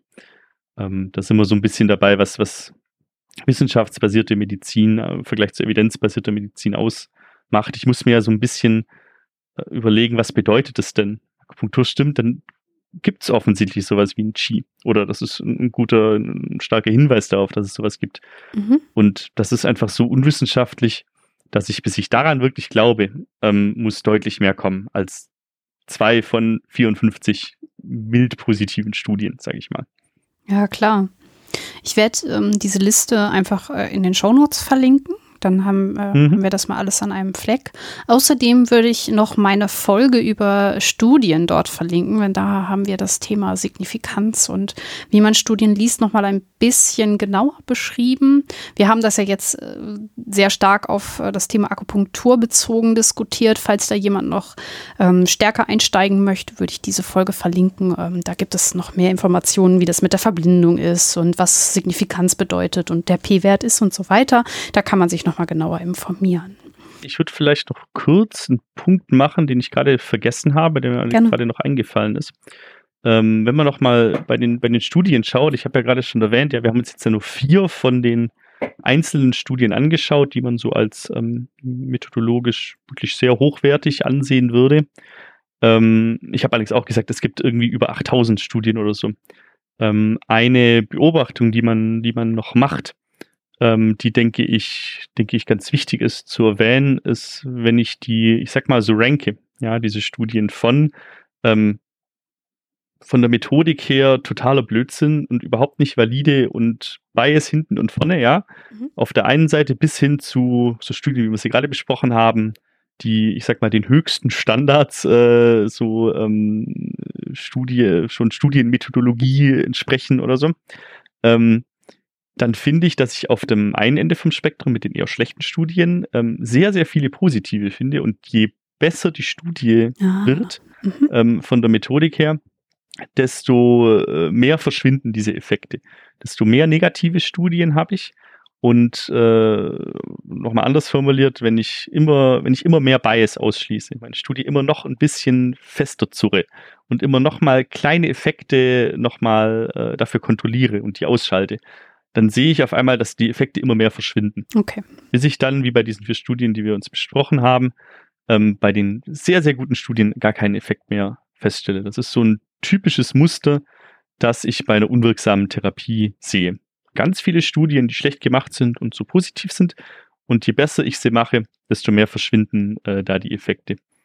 Vielleicht ein kurzes Beispiel. Es gibt ähm, eine Studie, die sich Akupunktur bei chronischen Nackenschmerzen angeschaut hat. Und ähm, die war auch sehr gut gemacht. Und zwar, was die auch davor gemacht hat, die hat nicht nur den primären Endpunkt festgelegt, die hat sogar noch mal ein bisschen weitergegangen, hat sogar gesagt, ja, aber bei diesem primären Endpunkt, auch wenn das statistisch signifikant ist, dann erwarten wir die und die Effektstärke oder brauchen wir die und die Effektstärke mindestens, sozusagen so als Messlatte, ähm, weil alles drunter für den Patienten irrelevant ist, also klinisch nicht signifikant ist. Und die haben diese Studie gemacht und die hatten ein statistisch signifikantes Ergebnis, aber der Nutzen für den Patienten war eben nicht groß genug, als dass sie dieses vorher definierte, diese vorher definierte Hürde halt gerissen haben. Was meinst du mit Nutzen für Patienten in dem Fall? In dem Fall war es dann eben also der Schmerz, der eben um so und so viel dann reduziert wurde oder wie auch immer die das jetzt in der Studie gemessen haben. Das müsste ich jetzt nachschauen. Aber ähm, das ist was, was viele Studien nicht machen. Und hätten die das nicht gemacht, denke ich, wäre es hochwahrscheinlich, dass sie sehen, oh, statistisch signifikantes Ergebnis, positive Studie. Ja. Und halt dieses vielleicht für den Patienten gar nicht so relevant, so ein bisschen vielleicht weggelassen haben, was ähm, noch relativ milde ist, was teilweise manchmal damit ähm, mit Ergebnissen, wie die dann hingedreht werden in so Studien, ist ähm, teilweise wirklich ganz enorm. So ein Beispiel, ja, die haben ganz genau sozusagen eben eine sehr rigorose Methodik genommen und ähm, haben dann eben auch deswegen eine negative Studie bekommen.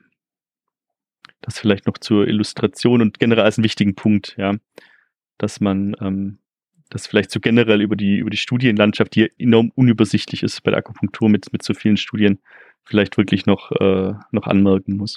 Ja, das ist gut, dass du das nochmal erläuterst. Ähm, ich hoffe, dass wir mit dieser Folge den HörerInnen dann quasi so ein bisschen äh, sowas an die Hand geben, dass sie eben ähm, durch diesen ganzen Wald ein bisschen besser durchfinden. Ein, ähm, eine Sache, die du eben noch angesprochen hattest, ähm, waren Nebenwirkungen und Risiken. Du sagtest, dass es in manchen Studien ja, dass das auch da untersucht wird, ob es Nebenwirkungen gibt. Ähm, ist das in den Studien rausgekommen? Mm, ja, also da muss man vielleicht dazu noch sagen, also jede Studie muss das eigentlich machen. Also vorhin schon gesagt, ich kann, bei der Studie geht es darum, ist das, wirkt das und ist das sinnvoll, das zu machen? Und ob mhm. das sinnvoll ist, jetzt Akupunktur zum Beispiel zu machen bei chronischen Rückenschmerzen, kann ich nur dann beurteilen, wenn ich weiß, was bringt es beim Patienten im Sinne von Schmerzreduktion und was sind die Risiken für den Patienten. Ja wenn ich eins von beiden nicht habe, dann ähm, kann ich überhaupt keine Aussage treffen. Dieses Verhältnis, das ist das Wichtige. Und das heißt, die Studie, die sich nicht anschaut, was hat meine Patienten für Nebenwirkungen, die ist wertlos und deswegen auch, muss man sagen, unethisch. Also ähm, das sollte eigentlich gar nicht passieren, dass so eine Studie durchgeführt wird. Und wenn man sich das dann anschaut, dann muss man so ein bisschen unterscheiden ähm, zwischen Nebenwirkungen und Risiken und vielleicht auch direkten und indirekten Risiken. Also das kann man vielleicht noch so ein bisschen aufteilen. Ja. Ähm, wir fangen vielleicht mit den Nebenwirkungen an. Das heißt, ich könnte mir jetzt vorstellen, angenommen, Akupunktur wirkt, ich habe einen Punkt und so ein Akupunkturpunkt macht ja immer mehrere Sachen. Der macht ja jetzt nicht nur sozusagen, ich habe den hier bei Rückenschmerzen und den anderen bei Heuschnupfen, sondern die machen mehrere Sachen. Und ähm, angenommen, ich habe einen, der hilft bei Schmerzen, aber der hilft auch bei, was weiß ich, ich habe vermehrten Speichelfluss. Ja? Und dann kann ich diesen Akupunkturpunkt nehmen, um den Speichelfluss zu dämpfen. Aber dann könnte ich mir natürlich jetzt auch vorstellen, wenn ich den gleichen Punkt nehme bei einem Schmerzpatienten, dass der dann vielleicht das Problem haben könnte, dass der Speichelfluss reduziert wird, mhm. deswegen das Problem mit einem trockenen Mund hat. Das nennt man Xerostomie und klingt erstmal so ein bisschen harmlos, aber macht, also die Leute, die daran leiden, zum Beispiel nach einer Bestrahlung für einen, für einen Halstumor oder so, und die Speicheldrüsen sind da kaputt gegangen, das ist, also kostet enorm viel Lebensqualität. Das macht überhaupt keinen Spaß. Mhm. Und so, das wäre dann die Nebenwirkung sozusagen. Ich habe den Effekt von so einem Akupunkturpunkt, aber ich habe einen äh, ungewollten Effekt, weil der immer mehrere Sachen machen. So wie ich das bei Medikamenten ja auch habe. Ja. Was weiß ich, ich habe Schmerzen, ich nehme Acetylsalicylsäure, also Aspirin, und habe dann allerdings auch dadurch ein erhöhtes Blutungsrisiko, was vielleicht bei manchen Patienten nicht erwünscht ist. Ja. Auf der anderen Seite nehmen viele Patienten Acetylsalicylsäure genau deswegen, weil sie eben die Blutgerinnung hemmen. Das heißt, was ich damit sagen will, ist so ein bisschen, ich habe keine Wirkung ohne Nebenwirkung. Das eine geht mit dem anderen immer einher. Und wenn man Leute fragt zur Akupunktur, hat Akupunktur eine Nebenwirkungen, dann sagen die alle nee. Wie das in der Alternativmedizin normal ist. Ja, Alternativmedizin hat nie Nebenwirkungen, sagen sie. Aber was keine Nebenwirkungen hat, kann auch keine Wirkung haben. Das heißt, ähm, das ist so ein bisschen die, die eine Sache, die man, denke ich, anschauen muss. Dann gibt es, was man jetzt vielleicht als Risiko bezeichnet. Ähm, ich steche eine Nadel in den Körper. Da kann ja auch mal was schiefgehen. Und ähm, da gibt es auch ein paar Studien, ähm, sowas wie, also die sich wirklich jetzt nur mit den, ähm, mit den Risiken von Akupunktur befassen und das dann eben ähm, dann auswerten, so ein bisschen zusammenstellen, weil die schweren Nebenwirkungen, die es auch tatsächlich gibt, die sind tatsächlich selten. Und äh, in so einer einzelnen Studie, die jetzt, was ich, sich 1000 Patienten anschaut, dann wird man sowas vermutlich nicht, äh, gar nicht sehen. Das heißt, da muss ich dann schon viele Studien äh, sozusagen zusammenfassen. Und ähm, wenn man sich allerdings mal anschaut, was kann denn alles passieren, dann kann ich mir zum Beispiel vorstellen, wenn ich jetzt am, am Thorax, also am Brustkorb, irgendwo eine Nadel ähm, durch die Haut steche, dann kann ich das ja auch bis in die Lunge machen. Hm. Dann äh, kriege ich, was sich ein Pneumothorax nennt, also Luft in der, äh, in der Brusthöhle. Dadurch kann sich die Lunge nicht mehr entfalten, weil der Unterdruck, der normalerweise in der Brusthöhle herrscht, dann aufgehoben wird. Und dann kann die Lunge nicht mehr atmen. Und wenn ich das auf beiden Seiten kriege, dann ist schlecht. Ähm, ich kann mir sowas vorstellen, dass ich die Nadel halt einfach bis ins Herz steche, also das Herz punktiere. Was auch schlecht ist. Ich kann mir vorstellen, dass ich, wenn ich das im Rücken mache, das Rückenmark erwische. Oder am Hals, äh, hinten am, am Schädel sozusagen, dass ich da auch vielleicht sogar den Hirnstamm erwische. Und das sind tatsächlich alles äh, Zwischenfälle, die es äh, schon gab, also die dokumentiert sind. Und auch bei allen auch welche, die tödlich verlaufen sind. Wow. So, das sind sicherlich Einzelfälle, wobei man dazu sagen muss, wie häufig das wirklich ist. Also eine genaue Zahl, die kann niemand sagen, weil die Dunkelziffer einfach gigantisch groß ist. Die Studien hm, sagen es oft nicht und Studien sind ja auch immer von der ähm, Anzahl der Patienten ja auch relativ beschränkt. Und sowas, wie es bei Arzneimitteln gibt, so die Phase 4 der Arzneimittelüberwachung, wenn das Medikament auf dem Markt ist, und man dann ähm, Nebenwirkungen, die da im Zusammenhang stehen oder stehen könnten, als Arzt einfach melden muss. Das gibt es natürlich bei Akupunktur nicht, ja. Kein Heilpraktiker muss, ähm, äh, muss da irgendwas, muss da irgendwas melden und auch kein Arzt, wenn er Akupunktur macht. Deswegen ähm, sind vermutlich selten, aber wie selten kann man tatsächlich nicht sagen. Und neben dann so wirklich schweren Sachen, die auch dann tödlich enden können und auch manchmal tödlich enden, gibt es dann noch sowas wie natürlich Infektionen, wenn ich ja. die Nadel nicht richtig sauber mache, HIV, Hepatitis B, Hepatitis C. Es kann natürlich auch dann zum Abszess kommen oder eine Endokarditis oder sowas. Ähm, auch dadurch bedingt, dass selbst bei einem Arzt, wenn er, also wenn man seine Akupunktur von einem Arzt machen lässt, dass er die Haut davor nicht desinfiziert, für gewöhnlich. Was ich seltsam finde, aber das mhm. macht man nicht, warum auch immer. Ernsthaft? Ähm, mhm. Oh. Also ich fand das tatsächlich sehr seltsam, als, äh, als ich dieses CCM-Seminar hatte von einem Allgemeinmediziner, der ganz klar gesagt, nee, braucht man nicht. Da passiert Aha. nichts, hat er gesagt. Ist das medizinisch seriös? Also nein, natürlich kann da natürlich was passieren. Jetzt ist sicherlich auch nicht super häufig, ja, dass jetzt jeder zehnte Patient irgendwie dann einen Infekt der Haut bekommt oder so. Aber ähm, lass es nur jeden Tausendsten sein.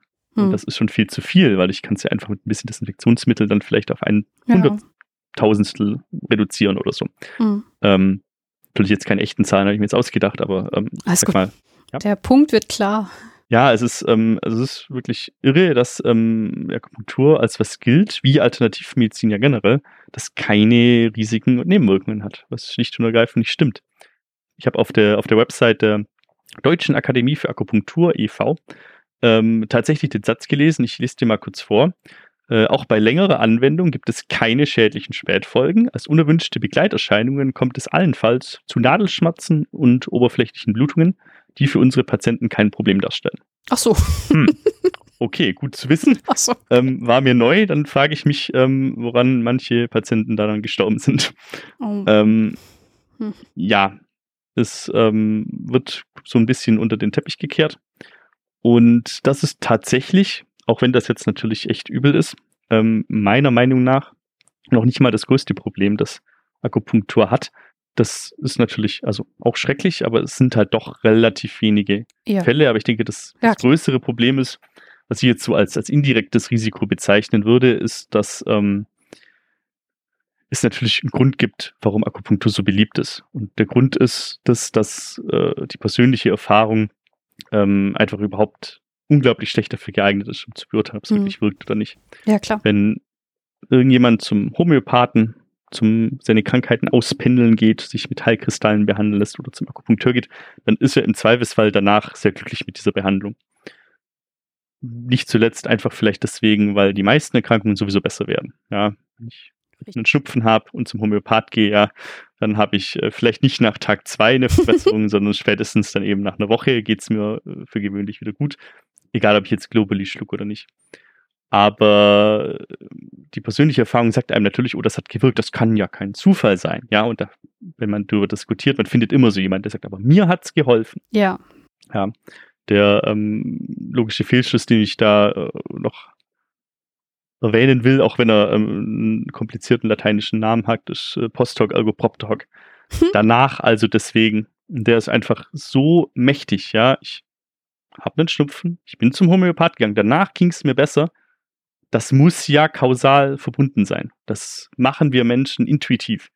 Und diese Verbindung, die wir da äh, schaffen, da kann irgendjemand mit 500 Studien kommen und sagen, aber eigentlich, ja, in dieser Studie wurde gezeigt, dass es, das interessiert die Leute nicht, ja. Die eigene Erfahrung wird viel, viel höher gewichtet. Und das ist das Problem, weil wenn ich einmal wegen so einer Lappalie, wegen einem Schnupfen irgendwo zum Akupunkteur gehe, es mir danach besser geht, dann gehe ich natürlich auch beim nächsten Zipperlein, das ich habe, ja. Und irgendwann werde ich dann mit einem Asthma diagnostiziert, ja, oder mein Blutdruck geht nach oben, ja, und dann sagt mir, wenn ich einen Akupunkteur finde, der da vielleicht ein bisschen weniger Skrupel hat, ähm, oder vielleicht auch ein Heilpraktiker, ich bediene jetzt mal das Vorurteil, dann sagt er vielleicht, ja klar, können wir was machen, das ist mineral, hab dann einen super Punkt für Bluthochdruck, ja, und dann wird's schon gefährlich. Ja. Und dann gibt's auch den Einzelnen, der dann mit seiner schweren Erkrankung, was weiß ich, eine Herzinsuffizienz oder dann doch Krebs so als typisches Beispiel, dann eben doch zu so jemandem geht. Und das ist eigentlich, finde ich, das, das Gefährliche, dass man eben letzten Endes dann so ein ja, esoterisches Weltbild halt immer mitverkauft. Und äh, das ist einerseits dann für die persönliche Gesundheit und auf jeden Fall für den, für den Geldbeutel keine gute Sache. Und es geht natürlich auch so ein bisschen über Medizin noch hinaus. Also wenn man sich dann generell überlegt, ähm, dass es einfach wichtig ist, ein, reales Bild von der Wirklichkeit zu haben, dass wir rational über die Welt nachdenken, dass wir äh, verstehen, warum Wissenschaft wichtig ist. Jetzt in der Corona-Pandemie umso wichtiger, dass wir halt sinnvolle Entscheidungen treffen, dass wir halt schauen, was wirkt wirklich, was bringt uns wirklich was und was ist vielleicht keine gute Idee. Das ähm, wird eigentlich dann durch, durch die Akupunktur ja so ein bisschen ausgehebelt. Und äh, das ist das, was, was mich eigentlich am, am meisten stört. Und das geht ja nicht nur, also das sind ja nicht nur die Patienten, das sind ja auch dann viele Ärzte, bei denen die gleichen Effekte ja gelten und die dann eben meinen, ja, Akupunktur voll gut, ähm, hat bei dem Patient geholfen, mache ich jetzt viel öfters. Vielleicht noch so ein bisschen den Bogen zu schließen ähm, äh, zu diesem Seminar, das ich hatte. Dieser Allgemeinarzt, der hat fast nichts mehr anderes gemacht als TCM. Der hat da schon äh, mit, also er hat auch ein bisschen diese Kräuterheilkunde gemacht, aber hauptsächlich die Akupunktur, dem seine Praxis ist, beruht zum Großteil darauf. Ähm, das hat sich dann, wie er selber gesagt hat, halt so mit der Zeit entwickelt. Und ja, das ist natürlich dann ganz gefährlich, wenn man eben dann auf die eigene Erfahrung hört und dann halt nicht sich die Studien anschaut, beziehungsweise vielleicht auch die Studien gar nicht richtig beurteilen kann, weil man es ja im Studium auch überhaupt nicht lernt. Ja, das äh, ist, denke ich, ein indirektes Risiko und vielleicht ein bisschen weiter gedacht und natürlich auch nicht spezifisch für die Akupunktur, sondern generell, aber ähm, auch was, was man, denke ich, äh, bedenken sollte, wenn man über Akupunktur nachdenkt und ob das sinnvoll ist oder nicht. Ich finde, da hast du extrem viel Richtiges gesagt und ich würde dir auf jeden Fall zustimmen. Das ist ein sehr, sehr gutes Plädoyer, was du da ähm, ja über die Art, wie man manchmal mit esoterischen, pseudowissenschaftlichen Medizinansätzen umgeht. Also das ist ein richtiger Ansatz, den du da genannt hast. Ich würde dennoch einmal kurz noch fragen wollen, ähm, jetzt hat man ja sehr häufig dann doch irgendwen im Bekanntenkreis, der auf sowas schwört und wo man äh, vielleicht ja als jemand, der das, was du eben ausgeführt hast, ja auch schon tausendmal gesagt hat und dann so ein bisschen den Ruf des Besserwissers irgendwie weg hat. Jetzt möchte man aber trotzdem ähm, seine Leute, seine Familie, seine Freundinnen ähm, ja irgendwie schützen. Wie kann man denn zumindest sicherstellen, also beziehungsweise wie kann man reagieren, wenn ja jemand in seinem Umfeld diesen Wunsch hat, zu einem Akupunkteur zu gehen. Wie kann man aber zumindest verhindern, dass er nicht äh, zu einem unseriösen, in Anführungszeichen, Arzt kommt? Welche, auf was kann er achten? Hm, ich denke, das eine, was da ganz wichtig ist zu sagen, ist, es gibt ja nicht nur Ärzte, die es anbieten. Ich habe vorhin schon die Heilpraktiker angesprochen. Ich denke, das sind so in Deutschland die zwei Gruppen. Ähm, in China oder so gibt es ja noch die, die Barfußärzte oder ähm, in anderen Ländern bestimmt auch noch Leute, die nicht irgendwie, also die das halt einfach machen, ja, die keine irgendwie Ausbildung haben oder so. Ähm, ich würde zum Beispiel nicht zum Heilpraktiker gehen. Ähm, ich würde auf jeden Fall schauen, wenn ich's, wenn man jemanden gar nicht davon abbringen kann, dann würde ich auf jeden Fall ähm, darauf bestehen, sofern das möglich ist, dass äh, der oder diejenige dann zu einem richtigen Arzt ja, geht. Verstehe ich gut. Weil auch wenn es da natürlich jetzt äh, keine, keine Daten gibt. Ich denke, es liegt sehr nahe, dass sowas wie ein Pneumothorax oder eine Herzpunktion oder auch eine Funktion von Rückenmark oder so natürlich ähm, viel, viel seltener, weil jemand vorkommt, der halt von Anatomie auch ein bisschen Ahnung hat. Und ein Heilpraktiker hat nun mal von Anatomie keine Ahnung. Zumindest, vielleicht muss man das so sagen, ähm, gibt keine Ausbildung, dass er das einmal gelernt haben muss oder so. Das kann natürlich auch sein, dass man an einen guten Heilpraktiker kommt, der das, der das weiß dann ist äh, gut. Aber die Sicherheit hat man natürlich nicht. Die hat man viel mehr, wenn man dann zu einem Arzt geht. Okay. Und ähm, je nachdem, wie sehr diese Person dann mit mir noch darüber diskutieren will, ist natürlich vielleicht ganz gut, wenn man sowas wie Post-Hoc, Ergopropter Hoc einmal kurz erklärt, dass man sagt, ja, du kannst jetzt hingehen, vermutlich wirst du dich danach besser fühlen, aber es kann natürlich sein, dass es gar nicht daran liegt, ja. sondern dass es auch klappen würde, wenn du da gar nicht hingegangen wärst oder was anderes gemacht hättest. Dass man da vielleicht diesen Mechanismus erklärt, bevor es quasi zu spät ist. Ich habe ja vorhin schon gesagt, wenn, wenn die Leute da mal drin sind, dann ist es schwierig, sie wieder rauszubekommen. Das ist dann eher die Ausnahme. Ja, das stimmt. Was es natürlich nicht einfacher macht, ist, dass die Krankenkassen ähm, die Kosten übernehmen. Macht das jede Krankenkasse oder gibt es Ausnahmen? Also die gesetzlichen übernehmen das. Alle. So, oh. Soweit ich weiß, das alle. Ich glaube auch, das müssen alle übernehmen. Hm. Okay. Kann, mich, kann man mich gerne korrigieren, wenn ich da jetzt, wenn ich da jetzt Blödsinn erzähle, aber ähm, das bin ich mir relativ sicher, dass das, dass das äh, alle, alle Krankenkassen auch erstatten müssen, vielleicht sogar. Ja, das würden die HörerInnen sicherlich in den Kommentaren äh, noch Sehr gut, ja. Falls, Im Zweifel würde ich das in den Shownotes nochmal einen Beleg suchen dafür. Okay, also sprich, wir haben es hier mit einem Phänomen zu tun, ähm, wo sogar Ärzte sagen, ja, Homöopathie wirkt nicht, Akupunktur wirkt. Aber die Studienlage sieht doch ein bisschen anders aus. Insbesondere bei guten Studien verschwindet die spezifische Wirkung der Akupunkturpunkte und man hat halt eher so dieses, okay, die Nadel irgendwo hinstecken und der Akupunkturpunkt, ja, wirken auf einer gleichen Ebene. Man hat es auch bei ganz vielen Krankheiten einfach keinen Effekt gefunden. Es gibt ein paar Ausreißer, du hast zwei genannt, aber an sich haben wir hier einen esoterischen Background. Es ist eine Idee, die einfach wissenschaftlich nicht belegt ist. Es gibt unseriöse Werbung, indem man sagt, Akupunktur heilt alles. Deswegen würde ich jetzt ehrlich gesagt zu dem Schluss kommen, dass es eine Pseudowissenschaft ist und dass ähm, ja man nicht zu einem Akupunktur gehen sollte. Insbesondere dann, wenn man eine schwere Krankheit hat. Und ähm, ja, deswegen bin ich von der Akupunktur nicht überzeugt. Kann man das so zusammenfassen? Ja, würde ich sagen. Also ähm, überzeugt bin ich auch äh, alles andere als ähm, aus den genannten Gründen. Mhm. Ich würde vielleicht noch eine Sache anmerken. Gerne. Ähm, einfach weil man äh, in dieser Diskussion immer dann darauf kommt, wenn man dann so ein bisschen die Studienlage erklärt hat und dann gesagt hat, na gut, es wirkt ja nicht besser als die Kontrolle, also nicht über den Placebo-Effekt hinaus, dann gibt es immer jemanden, der sagt, ja, aber der Placebo-Effekt haben wir ja in den Gerax-Studien gesehen, sogar noch größer als die konventionelle Therapie. Der ist ja super mächtig, super toll. Und ähm, da könnte man jetzt ein bisschen länger ausholen. Ich halte es jetzt kurz.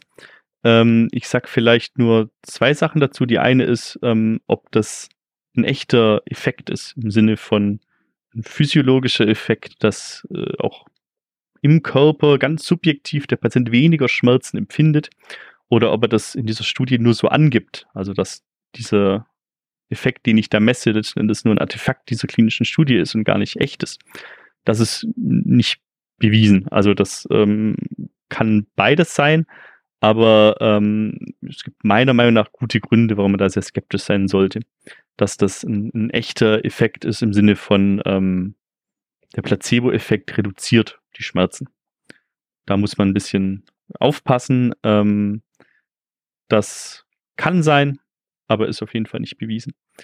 Selbst wenn es so wäre, gilt, dass äh, ich einen Placebo-Effekt nur dann habe, wenn der Patient auch dann glaubt, dass er die echte Therapie bekommt. Oh, das habe ich aber äh, anders gelesen. Also einen Placebo-Effekt hat man immer. Äh, habe ich das falsch verstanden? Äh, ja, das äh, hast du falsch verstanden. Okay. Das, äh, es gibt so ein paar Studien, ähm, Ted Kapchak muss man da nennen, der da relativ viel macht, der so Studien macht, wo sie Patienten ein Placebo gegeben haben und gesagt haben, das ist ein Placebo und dann trotzdem so einen ah. Effekt gemessen haben. Wenn man dann in den Methodenteil schaut dieser Studien, dann sehen die, dass die ähm, die, die Patienten so aufgeklärt haben im Sinne von, ja, wir geben ihnen dann ein Placebo, die ja auch schon gezeigt wurden, dass die starke Effekte haben können oder auch zur Heilung wirken können, irgendwie sowas steht Ach so. drin. Mhm. Das heißt, naja, wirklich aufgeklärt ist das nicht, ja, man müsste eine Studie machen, wo man sagt, hier, nimm das, das bringt dir nichts. Das wäre eigentlich das, was man machen müsste. Wenn man dann noch einen Effekt misst, dann könnte man sozusagen darüber reden. Aber das ist. Siehste, ähm, bin ich auch aufgesessen. ja, das so ist So schnell auch, kann ähm, das gehen. Ähm, ist auch äh, ganz häufig auch, ähm, was man, was man beobachten kann, wenn man ähm, die Leute fragt, haben wir ja vorhin gesagt, ob die Randomisierung erfolgreich ist, und fragt mhm. man die Patienten, glaubt ihr denn in der Verum-Gruppe gewesen sein oder in der äh, Kontrollgruppe? Und äh, interessant ist, dass die Leute, die glauben, dass sie in der echten Gruppe gewesen sind, also in der Verum-Gruppe, die haben dann, verglichen mit denen, die gedacht haben, dass sie in der ähm, Kontrollgruppe sind, einen höheren Effekt, mm, also einen ja, höheren Placebo-Effekt dann. Klar. Also äh, das geht sozusagen in die gleiche Richtung. Aber ähm, das ist natürlich ein Problem, weil das bedeutet, ähm, dass ich als Arzt eigentlich nie ein Placebo verschreiben kann, ähm, wenn ich meinen Patienten nicht anlügen will. Und wenn ich ihn in der Hinsicht anlügen kann, dann zerbricht da sozusagen ja die ganze Arzt-Patienten-Beziehung. Weil ich mir als Patient ja nie sicher sein kann, wenn mir irgendwas erklärt, irgendwas beschreibt, gibt mir gerade ein Placebo oder gibt mir was echtes. Das heißt, ich kann nie einen wirklich informierten Patienten haben. Das heißt, es ist ethisch einfach überhaupt nicht hm. denkbar, dass ich äh, in der Praxis mit Placebos arbeite. Das äh, würde überhaupt nicht gehen weil wir uns ja in den letzten Jahrzehnten eigentlich das erarbeitet haben, dass der Arzt nicht sagt, so, du machst jetzt das und nimmst diese Pille und äh, gar nicht nachfragt, ob das der Patient überhaupt will und ob er da einverstanden ist, sondern dass er sagt, ja, Sie haben das Problem, wir können das und das und das machen mit den Vor- und Nachteilen. Ähm, wie sehen Sie das denn? Diese, äh, ja, dieses Shared Decision Making, wie man es nennt, das wurde sozusagen das gäbe es nicht mehr, das wäre überhaupt nicht mehr möglich, ja. wenn ich mir nie sicher sein kann, ob der mir gerade, also ein Placebo andrehen will, ja, und das halt nur verkaufen muss. Deswegen mit dem Placebo-Effekt irgendwelche Leute zu behandeln, das ist, uff, also ähm, ethisch hochfragwürdig, ob das überhaupt möglich ist, eine andere Sache. Es gibt auch da ein, äh, ich glaube auch ein Cochrane-Review, ähm, das sowieso zeigt, dass das nicht so wirklich sinnvoll ist und die Effekte eigentlich auch viel zu klein sind äh, um diesem Argument so ein bisschen vorzugreifen. Also da sollte man ähm, äh, ein bisschen aufpassen. Auch weil der Placebo-Effekt oft also wirklich missverstanden wird, auch von, von vielen, ähm, ja, auch von Medizinstudenten oder auch von, von Ärzten auch viel. Da muss man ein bisschen aufpassen, was der Placebo-Effekt wirklich, wirklich kann und was er nicht kann. Ja, cool. Dann danke nochmal für den kleinen Exkurs zum Thema Placebo. Das war wirklich äh, sehr cool, dass du das nochmal ausgeführt hast. Haben wir denn zum Thema Akupunktur jetzt sonst noch was vergessen? Ich glaube, wir haben das, ähm, das Wichtigste, denke ich, erwähnt. Ich schaue gerade noch mal so über meine Notizen, die ich mir gemacht habe, aber mir würde jetzt spontan eigentlich nichts mehr einfallen.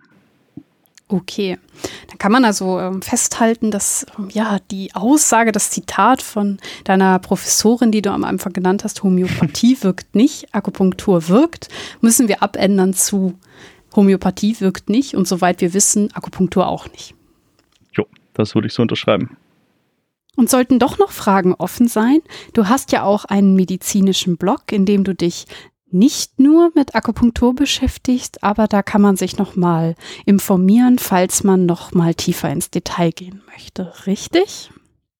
Ja, genau. Ich schreibe äh, nebenher auch noch so einen kleinen Blog. Äh, schaue, dass ich da einmal die Woche Zeit zu finde. Ja, die Themen sind dann auf der einen Seite so ein bisschen medizinisches Grundwissen, sage ich mal. Also mir zumindest ging das so, äh, in der Schule habe ich da relativ wenig zugelernt, also vielleicht so ein bisschen Anatomie, aber wenn man mich nach dem Abi gefragt hätte, was ist eigentlich eine Schilddrüse und wo finde ich sie überhaupt, dann hätte ich mir da vermutlich schon schwer getan. Und ähm, ja, um so ein bisschen so solche Fragen zu klären, ähm, die ja vielleicht auch ganz wichtig sind, wenn man sich überlegt, dass ich selber irgendwann mal Patient werde und was weiß ich, einen Diabetes habe. Und dann, dann muss man mir irgendwie erklären können, was das jetzt für mich bedeutet. Und dann ist vielleicht ein bisschen schwer im Arzt-Patienten-Gespräch das ja ähm, in der kurzen Zeit, die man halt nur hat, dann ordentlich hinzubekommen. Ähm, eben auch, weil tatsächlich halt dann einfach Grundlagen fehlen. Was ist überhaupt Zucker oder die Bauchspeicheldrüse, wo das Insulin produziert wird und ist ja ein Hormon und was ist ja eigentlich ein Hormon? Da ist vielleicht ganz gut, wenn man, ich sag mal, so eine ja, Grundlage an einfach medizinischem Wissen hat. Das ist so die eine Sache. Und klar, dann sind so ein bisschen skeptische Themen dabei, relativ viel über Impfungen, auch zum Beispiel über die Corona-Impfungen habe ich relativ viel geschrieben, weil das bei mir im Labor ein ganz großes Thema war ähm, und ich viel da mit den MTAs drüber geredet habe. Und ja, äh, zur Akupunktur, klar, werde ich auf jeden Fall auch noch was äh, schreiben. Weiß noch nicht, ob das jetzt schon online ist, wenn die Folge veröffentlicht wird, aber äh, ja, entweder es ist schon online oder es wird demnächst dann noch kommen. Wer also da noch ein bisschen mehr wissen will, der kann ja einfach mal auf der Seite vorbeischauen. Die Adresse ist posthoc-ergopropterhocblog.org, also benannt nach dem logischen Fehlschluss, den wir ja vorhin auch schon mal angesprochen haben, der in der Medizin einfach ganz wichtig ist und der einem die ganze Zeit da über den Weg läuft und von dem es vielleicht ganz gut ist, wenn man, wenn man ihn kennt, dass man ihn eben nicht, nicht selber macht. Und genau, die Adresse findet sich ja dann bestimmt auch in den Show Notes. Cool. Das werde ich auf jeden Fall in den Show Notes verlinken und eine Leseempfehlung aussprechen. Gut, dann äh, bedanke ich mich schon mal bei dir. Ja, danke auch. Und liebe Hörerinnen, falls euch die Folge gefallen hat, freue ich mich natürlich wie immer über Bewertungen und natürlich auch über Kommentare. Ihr könnt mir die auf meiner Seite dalassen. Dazu müsst ihr nur auf den Sendungstitel klicken, dann so ein bisschen runterscrollen und ähm, ja, dann einen Kommentar hinterlassen. Den schalte ich dann frei, reagiere auch so schnell ich es schaffe. Und ähm, da freue ich mich natürlich über jede Reaktion, über jede Bewertung auf allen Portalen, sei es iTunes oder bei euch Spotify-Hörern. Wenn ihr meinen, also meinen Podcast abonnieren würdet, würde ich mich auch sehr freuen. So, dann kommen wir, würde ich sagen, zum letzten Teil der Sendung. Im ähm, letzten Teil der Sendung gebe ich meinem Gast ja immer gerne ein Horoskop mit auf den Weg. So habe ich auch für dich was vorbereitet, um aus diesem ja doch sehr schweren Thema wieder rauszuleiten. Da bin ich ja mal gespannt. Passend zur TCM gucken wir uns jetzt natürlich auch äh, ein chinesisches Horoskop an. Ah. Ich habe dich natürlich schon, bevor wir angefangen haben, äh, nach deinem Geburtsjahr gefragt. jetzt äh, schließt sich vielleicht der Kreis ja, warum ich das, das gemacht macht jetzt auf einmal Sinn. ja, und äh, deswegen habe ich nämlich schon vor der Sendung rausgefunden, dass du ein Hahn bist. Nach dem chinesischen Horoskop. Ja, so funktioniert das ja, ne? Die gucken ja, sich ja das Geburtsjahr an und dann wird man ja so einem Tier zugeordnet. Ähm, und in deinem Fall Hahn. Und ähm, ich lese dir mal vor, was ähm, das chinesische Horoskop zu dir sagt. Schillernd, heiter, extrovertiert. Der stolze Hahn zeigt sich gerne in seiner ganzen Pracht. In diesem Zeichen Geborene haben eine aufrechte Haltung innerlich wie äußerlich. Der Hahn hat keine Scheu, auch unbequeme Wahrheiten oder Kritik offen zu äußern. Jetzt sagt er hier noch typisch, Hahn ist schillernder Perfektionist. Nein. also als Perfektionist kann man mich wirklich nicht bezeichnen. Ich würde sogar, ähm, ja, nee, also Perfektionist passt tatsächlich äh, überhaupt gar nicht. Aber der Teil mit den Wahrheiten und den Ja, genau. Das zumindest äh, hat, hat gut gepasst, ja. Hast du mit, ähm, hast du irgendeinen Bezug zu China oder äh, zu, zu, weil die TCM ja auch Teil oder Akupunktur dich ja schon länger begleitet?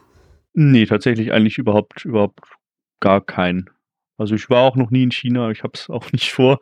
Ähm, nachdem ich mich jetzt öffentlich negativ über die TCM mhm. geäußert habe, muss Gott. man sich das vielleicht auch nochmal überlegen.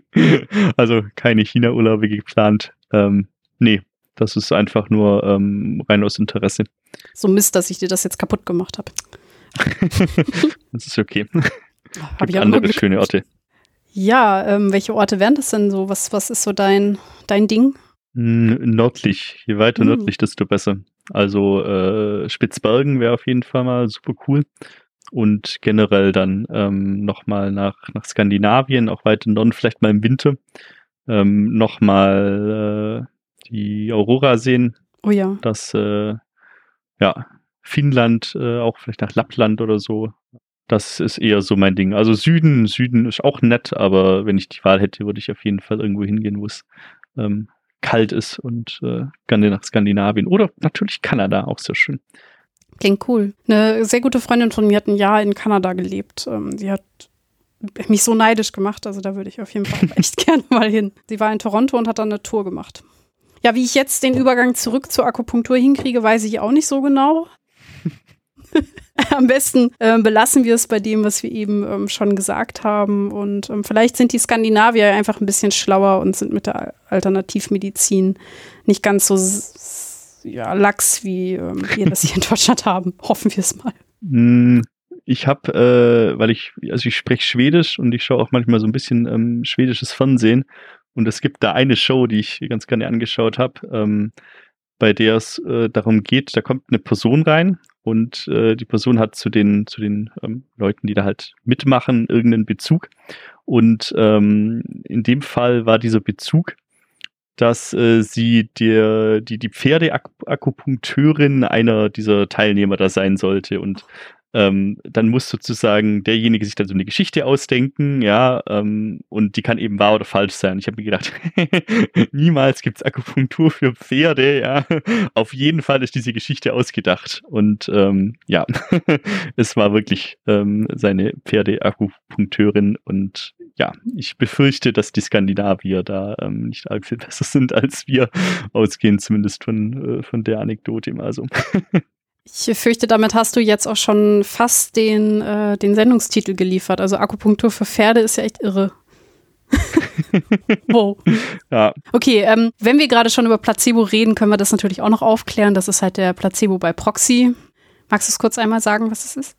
Gut, dass ähm, ich natürlich den äh, Placebo-Effekt auch bei Tieren in der Hinsicht eben ähm, messen kann, dass äh, irgendjemand ja dann angenommen, das Pferd hat Schmerzen. Ja, das Pferd wird mir das vermutlich nicht selber sagen, sondern irgendjemand muss ja. beurteilen, wie gut geht es denn diesem Pferd. Und dann sagt eben der Mensch, dass es ihm besser geht, weil es was bekommen hat.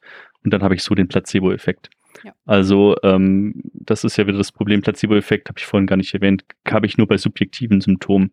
Also äh, bei irgendwas, einem objektiven Messparameter, so was ich, ähm, tot oder nicht tot. Das wäre so der, der objektivste Messparameter, den wir haben. Da messe ich auch keinen Placebo-Effekt. nee. Und bei sowas wie Schmerzen äh, ist rein subjektiv, muss ich das beim Tier eben immer über den Menschen machen. Und dann kriege ich so den Placebo-Effekt quasi rein. Ja, okay, dann hätten wir das auch noch äh, abgehakt. Und ähm, wissen jetzt, dass eben die Akupunktur auch ja viel Placebo ist, wenig dahinter. Okay, dann bedanke ich mich ein zweites Mal bei dir für diese super spaßige Folge. Hat mir sehr viel Spaß gemacht mit dir. Vielen Dank.